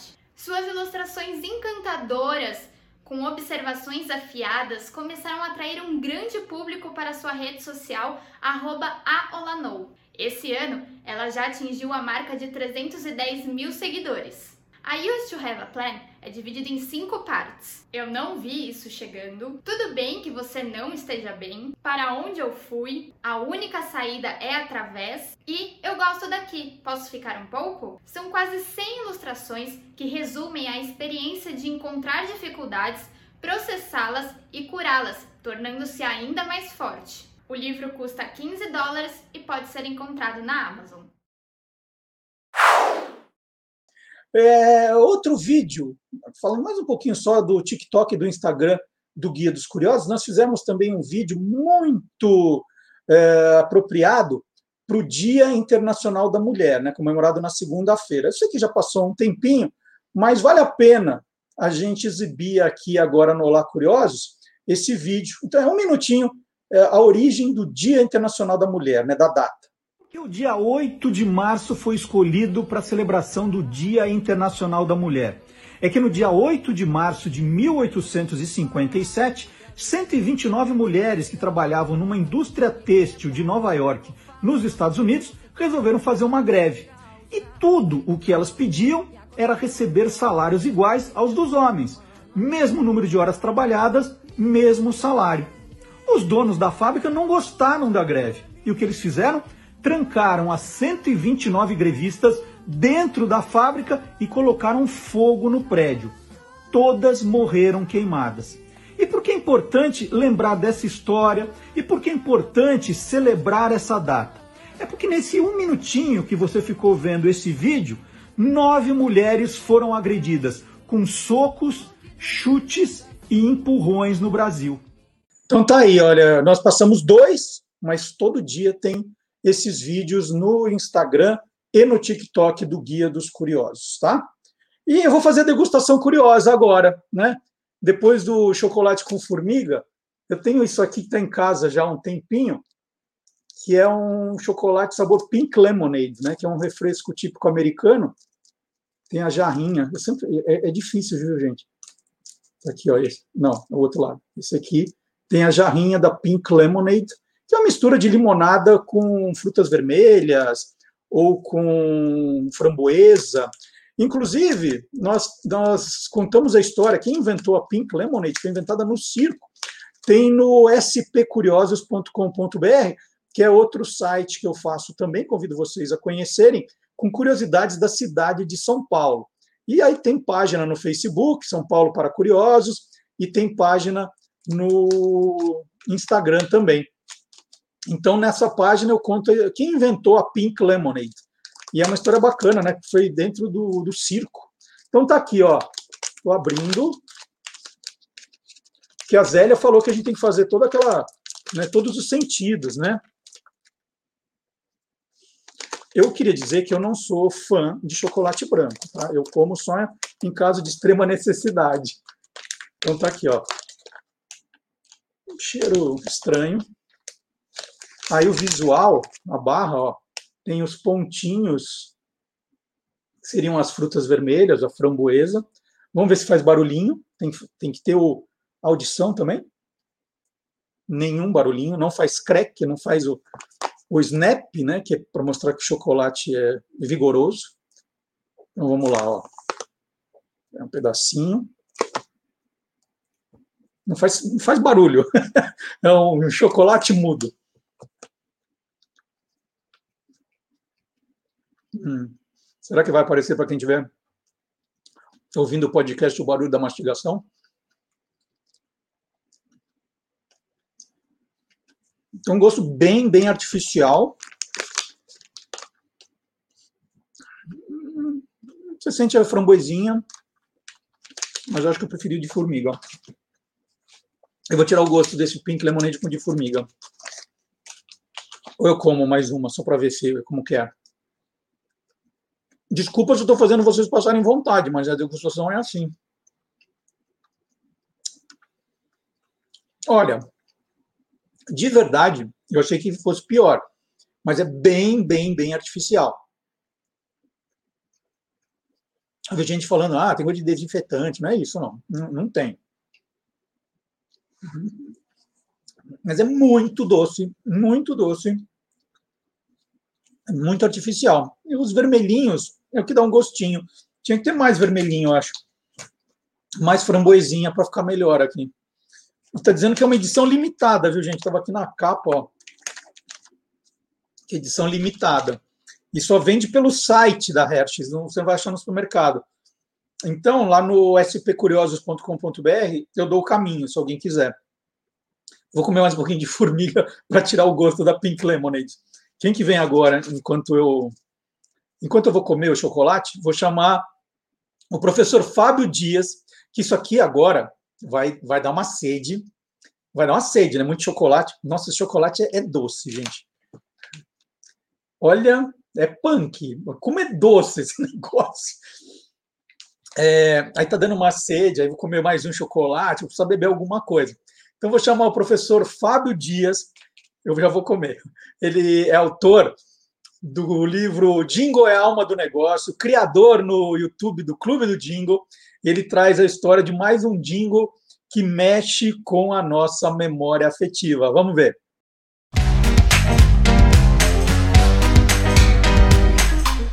Clube do Jingle. No início da década de 90, Guaraná era uma bebida considerada pediátrica e geriátrica, porque quem consumia ou era criança ou era idoso. Preocupada com essa, essa fama, é, Nizanguanais, dono da DM9, que era a agência que atendia a conta de Guaraná Antártica, resolveu fazer uma campanha que atrelava a bebida a diversos sabores que necessariamente não eram consumidos com Guaraná Antártica, e sim com refrigerantes concorrentes. A partir dessa ideia, ele procurou a produtora de áudio MCR para encomendar os jingles que iriam embalar os comerciais da campanha. O primeiro a ficar pronto foi Guaraná Antártica Pizza, onde closes, no melhor estilo Apetite Appeal, eram, é, enchiam a tela com pizzas dos mais diferentes sabores, com um jingle que ficou muito famoso, ajudou essa campanha é, se concretizar como uma das mais emblemáticas da década de 90 e fez com que Guaraná Antártica passasse, a partir de então, durante um bom período, a ser atrelado diretamente à pizza quando se pensava em comer uma. O jingle foi composto por César Brunetti, Maurício Novaes, Sérgio Mineiro e Sérgio Campanelli e foi cantado pelo próprio Maurício Novaes, ainda colocou uma gag no começo do jingle, fazendo eu, que remete diretamente aos doo-wops da década de 50, que foram a base inspiradora é, do tema. Vamos assistir. Eu não vejo a hora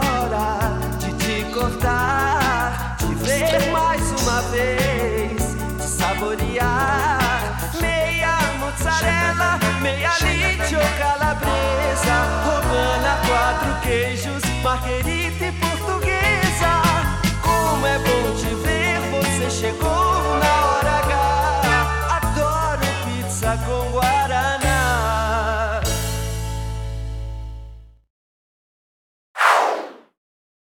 E agora, aqui no Lá Curiosos, chegou a hora do Curioso Game Show. É hora de desafiarmos dois convidados e você também que está em casa, você pode pegar papel e caneta e ir anotando, já sabe o nome do filme, em que dica foi. Será que eu vou me sair melhor que o Antônio Mira e que o Marcelo Abud? Então vamos ver, hein?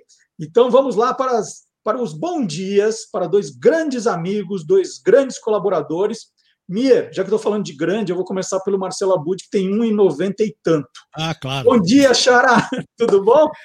Bom dia, bom dia, Xará. Bom dia, Mir. Tudo bem? Estou pronto aqui para perder.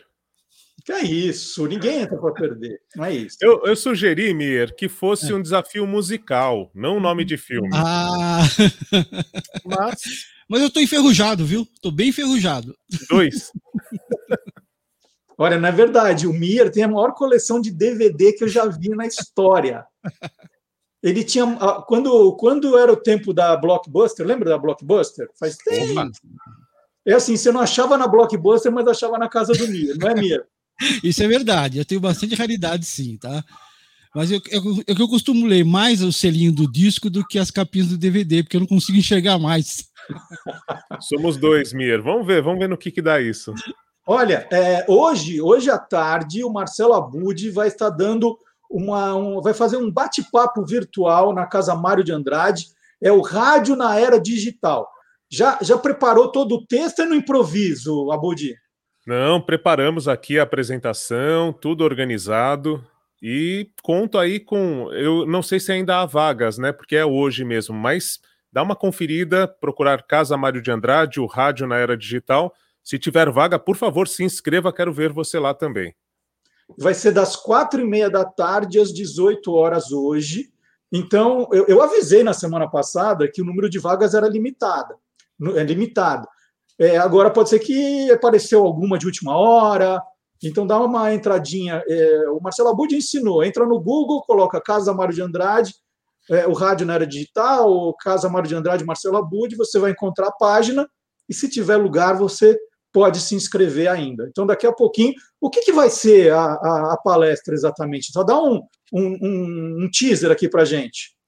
A ideia é conversar um pouco sobre como o rádio ele se transforma justamente a partir dessa conexão com a internet, né? Essa convergência.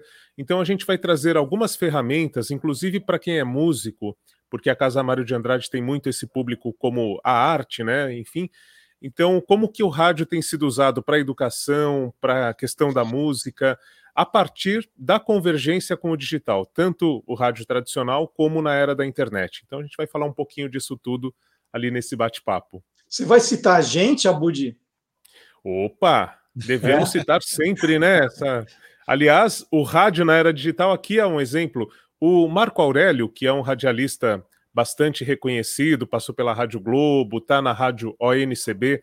Eu achei uma definição perfeita que ele diz que onde tem a voz, onde tem o som como elemento principal, nós estamos falando de rádio. Então nós estamos fazendo rádio aqui. Se a pessoa quiser fechar o olho e nos imaginar, agora já tem uma referência visual, mas vai conseguir acompanhar. E é essa a ideia, né? Um bom bate-papo, uma boa sonoridade. Aliás, o último episódio do Caçadores de Fake News, começando com a Guerra dos Mundos, ficou excelente. É isso Obrigado. que, que a gente tem que valorizar. Era digital. Estamos falando de rádio no é, Caçadores de Fake News, que é um podcast usando os elementos dessa linguagem da melhor maneira. Você ficou até o final para ouvir a surpresa do final? Fiquei até o final. é, eu ouço junto com o Lucas também. E a gente coloca na hora de dormir, né? Aí depois eu recupero todos os podcasts. Eu tenho, tenho, aliás, outro. A gente vai falar muito de podcast no quadro, né? Mas Aham. tem outro aí que é uma super referência e que também é isso. Eu dormi, aí ficou tudo misturado no sonho, tudo que. Será que eu ouvi direito e tal? Aí falei, tem alguma coisa para recuperar, e eu recupero depois. Mas é Maravilha. muito bacana, muito bacana. Ô. Antônio Mir, sabe, sabe, é, qual é a pergunta Ah. que os fãs do Olá Curiosos mais fazem para mim? Sabe qual é? Não, não, não sei. Qual é? Depois do Cadê a Silvânia? cadê o Antônio Mir? Gente, tá tudo legal. É que assim, os compromissos profissionais. É, assim, quando a gente está fazendo home office, a gente trabalha mais em casa do que no escritório, né? E assim, ainda bem, apareceram vários projetos, já tive que correr com muitos projetos, me dedicar. E eu gosto de fazer meus boletins caprichados, o Marcelo sabe, né, o jeito. E assim, para não fazer, é para fazer mal feito, eu prefiro não fazer. Então eu falei, Marcelo, eu vou dar um tempinho porque eu tenho que atender alguns clientes aqui e vai me tomar muito tempo e eu dei essa sumida, mas eu volto em breve, fiquem tranquilos. É mais por causa uma razão profissional, não teve nada de saúde, perguntaram se eu tinha pego Covid. Falei, não, não, não, gente, é, é trabalho mesmo. É por um bom motivo que eu dei uma, eu saí um pouquinho do, do, do Olá Curiosos. Muito bem. Aí, na semana passada, o Mir fez aniversário, a gente esqueceu de falar no programa. Parabéns, Mir! É que a gente Opa, valeu! Você sentei. Olha, Agora é você sentar e esperar os 70, tá? E vambora. olha, na verdade, o Mir, o Mir é muito. Bolo atrasado também do Não Mier. tem problema, né? não tem problema. mandar. Um mês todo vale. É isso. Na verdade, o Mir não está dizendo a verdade, é que o contrato do Mir com o Olá Curiosos terminou e a gente está renovando o contrato. E eu chamei o Mir para uma reunião. Né? Eu falei, Mir, quanto você está ganhando aqui no Olá Curiosos? Né? Porque ele, ele, tá, ele falou nada. Eu falei, então vamos renovar? Eu te pago o dobro. Aí já, já né? Poxa, tá pagando o dobro. Ele pediu o triplo. Eu falei, ah, peraí, Mir, vamos conversar Ah, direito. Tem que valorizar um pouquinho, né, Marcelo? Bom, então, para vocês verem que o Mir está são e salvo, né? Sim. Pararem de perguntar cadê o Mir, está aqui o Mir. Está aqui o Mir. E o Mir vai participar hoje com, com o Marcelo Abud do Curioso Game Show. Vocês já conhecem o programa. Esse é o 31 Olá Curioso, veja só. É, a gente achou que ia parar no terceiro, já é o 31 Não, é isso. e, e vocês já sabem, eu vou, vou, vou passar dicas de 1 a 10. É lógico que vai ficando das mais difíceis para as mais fáceis, porque a brincadeira é acertar o nome do filme com o menor número de dicas. O pessoal aqui do, do chat vai participar também. É, então, quando vocês souberem ou forem arriscar um palpite, coloquem o nome do filme e a dica, o número da dica. Porque às vezes alguém pode achar que é, chuta um filme, que, que é correr, né, para acertar antes, e pode ser que o outro espere a décima e acerte. É um jogo também de estratégia, tá? Marcelo Abud gosta de filmes, né, Abud? Você, vê filme habitualmente? Olha, é, eu assistia muito mais a filmes antes da pandemia, ia muito ao cinema, mas eu sou como o Mier também. Eu vejo filme, eu, eu acho que o Mier também, pelo que ele falou um pouco, eu gosto muito do filme, alguns eu assisto 15 vezes, mas eu não marco o nome do filme, nem nome de ator, raramente diretor. Então é um caos para participar de um game como esse. Mas sim. Gente, é um dos mais fáceis da história, hein? Opa! Oh. Lá. Vamos começar? Vamos começar? Vambora. Vamos lá, vamos lá. Então vamos lá. Dica número um. O filme foi lançado em 15 de março de 1972. Os dois já eram nascidos. Sim. Os dois já eram nascidos. E, e foi antes da pandemia, então o Marcelo Claro. Augusto pode vir. Tem chance. Tem número do dois, número dois, esse filme tem 175 minutos de duração. Filme longo, quase três horas. Tá? Dica número 3, para provar que é um filme famoso. Ele teve 10 indicações ao Oscar e ganhou três, incluindo o melhor filme, tá? Ganhou o Oscar de melhor filme. Então, ó, vão juntando, vão juntando. Ó. 72, filme longo, três horas de duração, melhor filme no Oscar. Vão juntando, vão juntando. O Mir já está escrevendo, Mir? Não, eu estou aqui, estou com dois em dúvida já. Agora, ó, ó, dica 4. É uma história de uma família que se passa entre 1945 e 1955. Tá? Agora, ó, vai começar, agora vai ficar moleza, hein? Olha. É, dica número 5 agora. Teve duas sequências, 1974 e 1990. E foi o mesmo nome do filme, só que dois e três. tá? O Mira escreveu. O Mira escreveu, o Marcelo Abut está escrevendo. Os dois na dica 5, olha que beleza. Mas não revelem ainda, porque tá. tem gente no chat que ainda não sabe. E a brincadeira é a gente continuar. Ok. E senão vai dica atrapalhar quem acertou. Hã? Vai atrapalhar é quem está indo na, na certeza aí, porque é. aqui é, é puro chute. Dica número 6 é baseado num livro do americano Mário Puzo. Dica número 7. O Mir já fez que acertou. O Abud está ainda com aquele sorriso nervoso de ai, não sei. Dica número 7. Esse filme tem uma famosa música de Nino Horta. Música muito famosa. O Mir vai assobiar depois para a gente. É uma música muito conhecida. Dica número 8. O filme foi dirigido por Francis Ford Coppola. Dica número 9, agora já. Dica número 9. Em Portugal, o filme recebeu o nome de O Padrinho, que é o mais próximo do original. Sim. Uhum. O Padrinho. E dica número 10. Marlon Brando é Dom Vito Corleone. Vamos ver, Marcelo Abud, o que, que você respondeu? Dica 5, poderoso chefão. E você, Antônio Mier?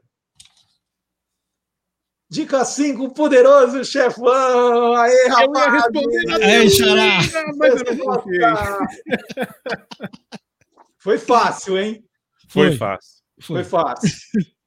O Marcelo Abud falou, não sei se dúvida. Ah, porque isso aí eu vou, eu vou, eu vou ter que esperar 11 dicas para acertar.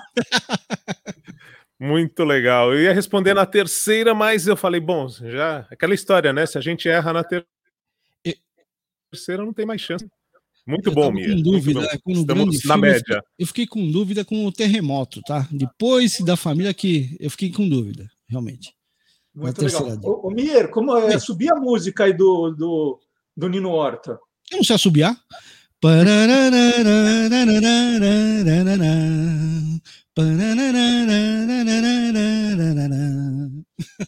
E você tem, né, os DVDs do Poderoso Chefão?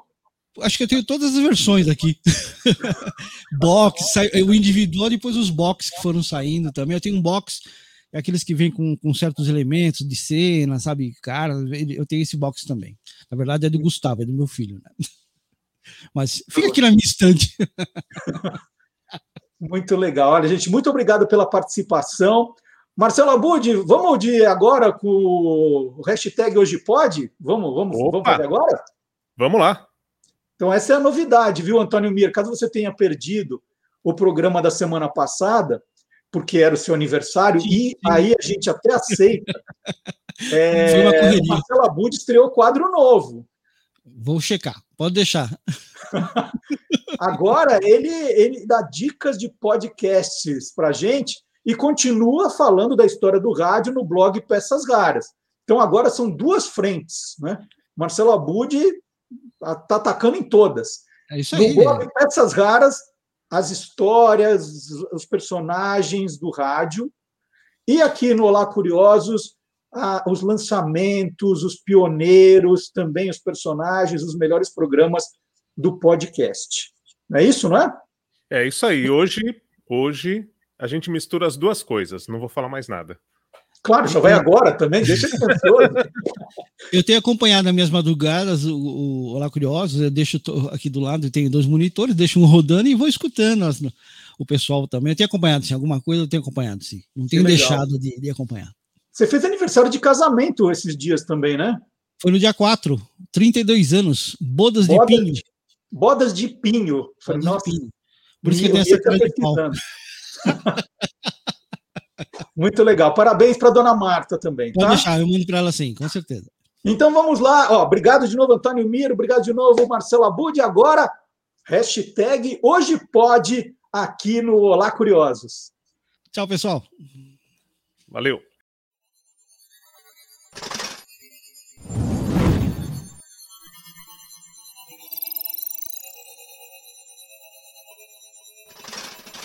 Hoje pode.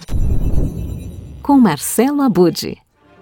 Como costuma dizer o meu xará Marcelo Duarte, a gente pode sair do rádio, ir para o YouTube, para o podcast, mas o rádio não sai da gente. E hoje eu vou destacar um podcast que foi um dos vencedores do troféu APCA na categoria Rádio em 2020.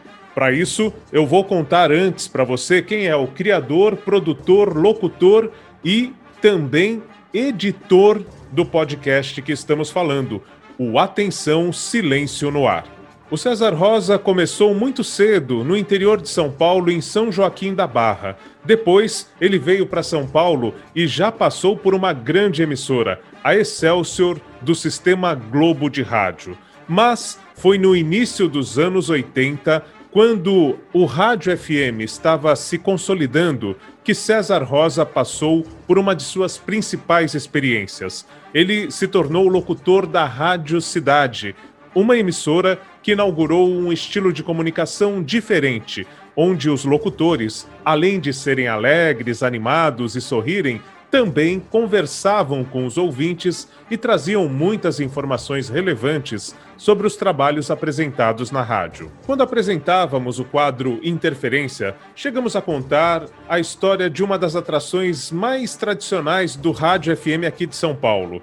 Começou lá na Jovem Pan como São Paulo by Night e continua no ar até hoje como Alpha by Night. E agora, César Rosa resolveu contar essas histórias em um podcast. Olá, Marcelo, tudo bem?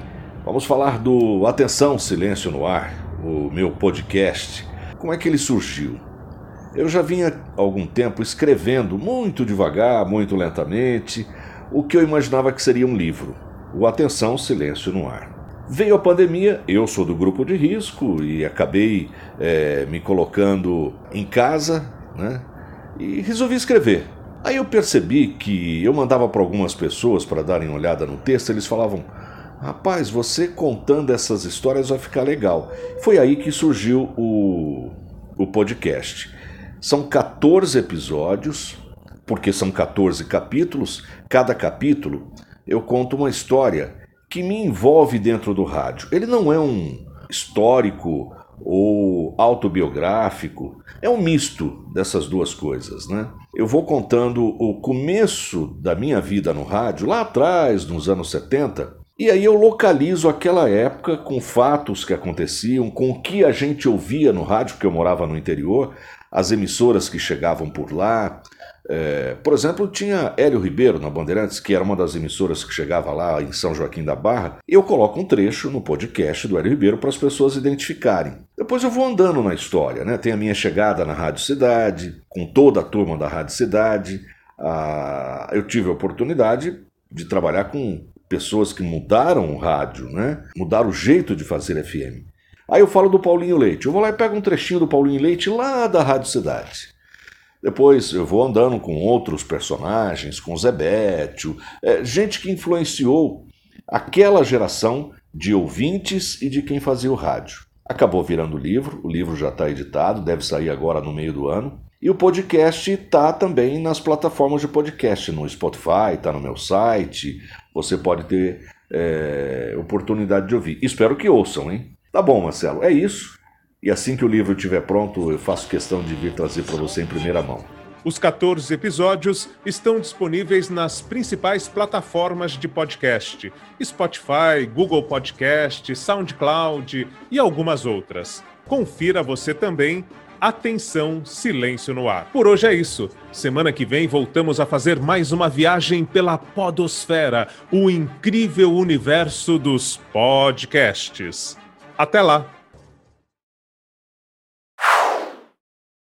Bom, e depois do professor Marcelo Abud, olha, hoje pode, hein? As dicas de podcast aqui no nosso programa. Depois do professor. Hoje teve Curioso Game Show, tá todo mundo feliz. Hoje pode. Então, nós estamos chegando ao fim do programa. E tem música.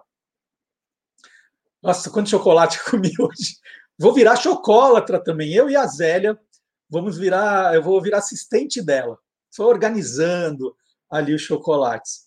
Bom, nós vamos terminar com a música Torn, canção composta por Annie Preven, Scott Cutler e Phil Tornalley. Será que Torn é por causa do Tornalley? Ex-baixista da banda The Cure, lançada em meados dos anos 1990. A canção foi gravada originalmente em 1995 no álbum de estreia da banda norte-americana Edna Swap, da qual Annie Preven era vocalista. Em 1996, ela foi regravada pela cantora norueguesa Trine Rain, mas foi no final de 1997, na voz da cantora australiana Natalie Imbruglia, que a música ficou conhecida mundialmente. E agora um novo hit de Tremembé, no Vale do Paraíba, porque a banda Beck e os Tiozão fizeram uma versão também. E antes de me despedir, fica o pedido, mais uma vez, para vocês comentarem sobre o programa com os amigos, é, nas suas redes sociais, nos seus grupos, é importante. Não vão embora sem deixar um like, sem deixar um comentário, isso é importante também. E o engajamento que vocês tiverem no site do Guia dos Curiosos, nas redes sociais, né? A gente fica toda hora pensando em coisas novas para que você esteja com a gente é, bastante tempo. Isso é muito importante, sim. Desculpem a repetição, mas sempre que a gente fala, a gente vê a resposta. Né? Quando eu falo assim, vamos dar like, aparecem os likes. Quando eu falo assim, visitem o site do Guia dos Curiosos, naquele momento nós temos um aumento de visitas, então às vezes a gente tem que bater nessa tecla. Logo, logo não vai precisar mais, mas por enquanto é, é bom os lembretes, né? Porque é, é tudo novo que a gente está fazendo. São sete meses nesse formato novo, depois de 19 anos num formato antigo. Né? Às vezes as pessoas querem aquele formato, aquele formato funcionava no rádio, né? E hoje a gente está com uma mídia nova e a gente tem que também se adaptar à mídia nova. E a gente está tentando da melhor forma possível. Então, agradecer de novo o seu like, a sua presença aqui, isso é o mais importante.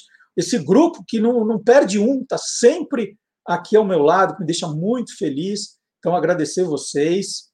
É... E o que mais que eu posso dizer? Eu tenho que mandar um beijo para minha mulher, Maísa, que está fazendo aniversário também agora na segunda-feira. E eu quero só ver se ela. Eu não vou contar que eu mandei o beijo, só quero ver, agora terminando o programa, se ela viu até o fim. É, é teste com ela, vamos ver se ela viu até o fim. Ó. Beijo, Maísa, vamos ver se você viu. É, então, é, encerrando o programa de hoje, ó, ninguém manda aí mensagem para avisar, hein? Não viu, Antônio Mia? Você fala, ó, Marcelo mandou um beijo para você, é pegadinha, vai lá. Não, não, vale, viu, Antônio Mia? Então vamos lá, é, encerrando o programa de hoje. Às vezes eu esqueço, vou indo, vou indo, vou indo, esqueço. Então, terminando o programa de hoje com a música Torn, na versão de Beck e os Tiozão. Até o sábado que vem. Terça-feira tem o Tô Lendo. Quinta-feira, Quem Te Viu, Quem TV. O Magalhães vai falar sobre personagens inesquecíveis do humor os programas do Magalhães, ó, demais. Então, tô lendo terça. Quem te viu, quem te viu. Ah, quem te viu, quem te viu. Quem te viu, quem te vê, no, na quinta e o Olá Curiosos aqui no sábado. E nas nossas redes sociais, todos os dias. Tchau, gente. Muito obrigado. Desculpa, Maria Lúcia, dessa vez eu exagerei no final. Tchau, tchau. So I guess the fortune teller's right. should have seen just what was there and not some holy light. To crawl beneath my veins now,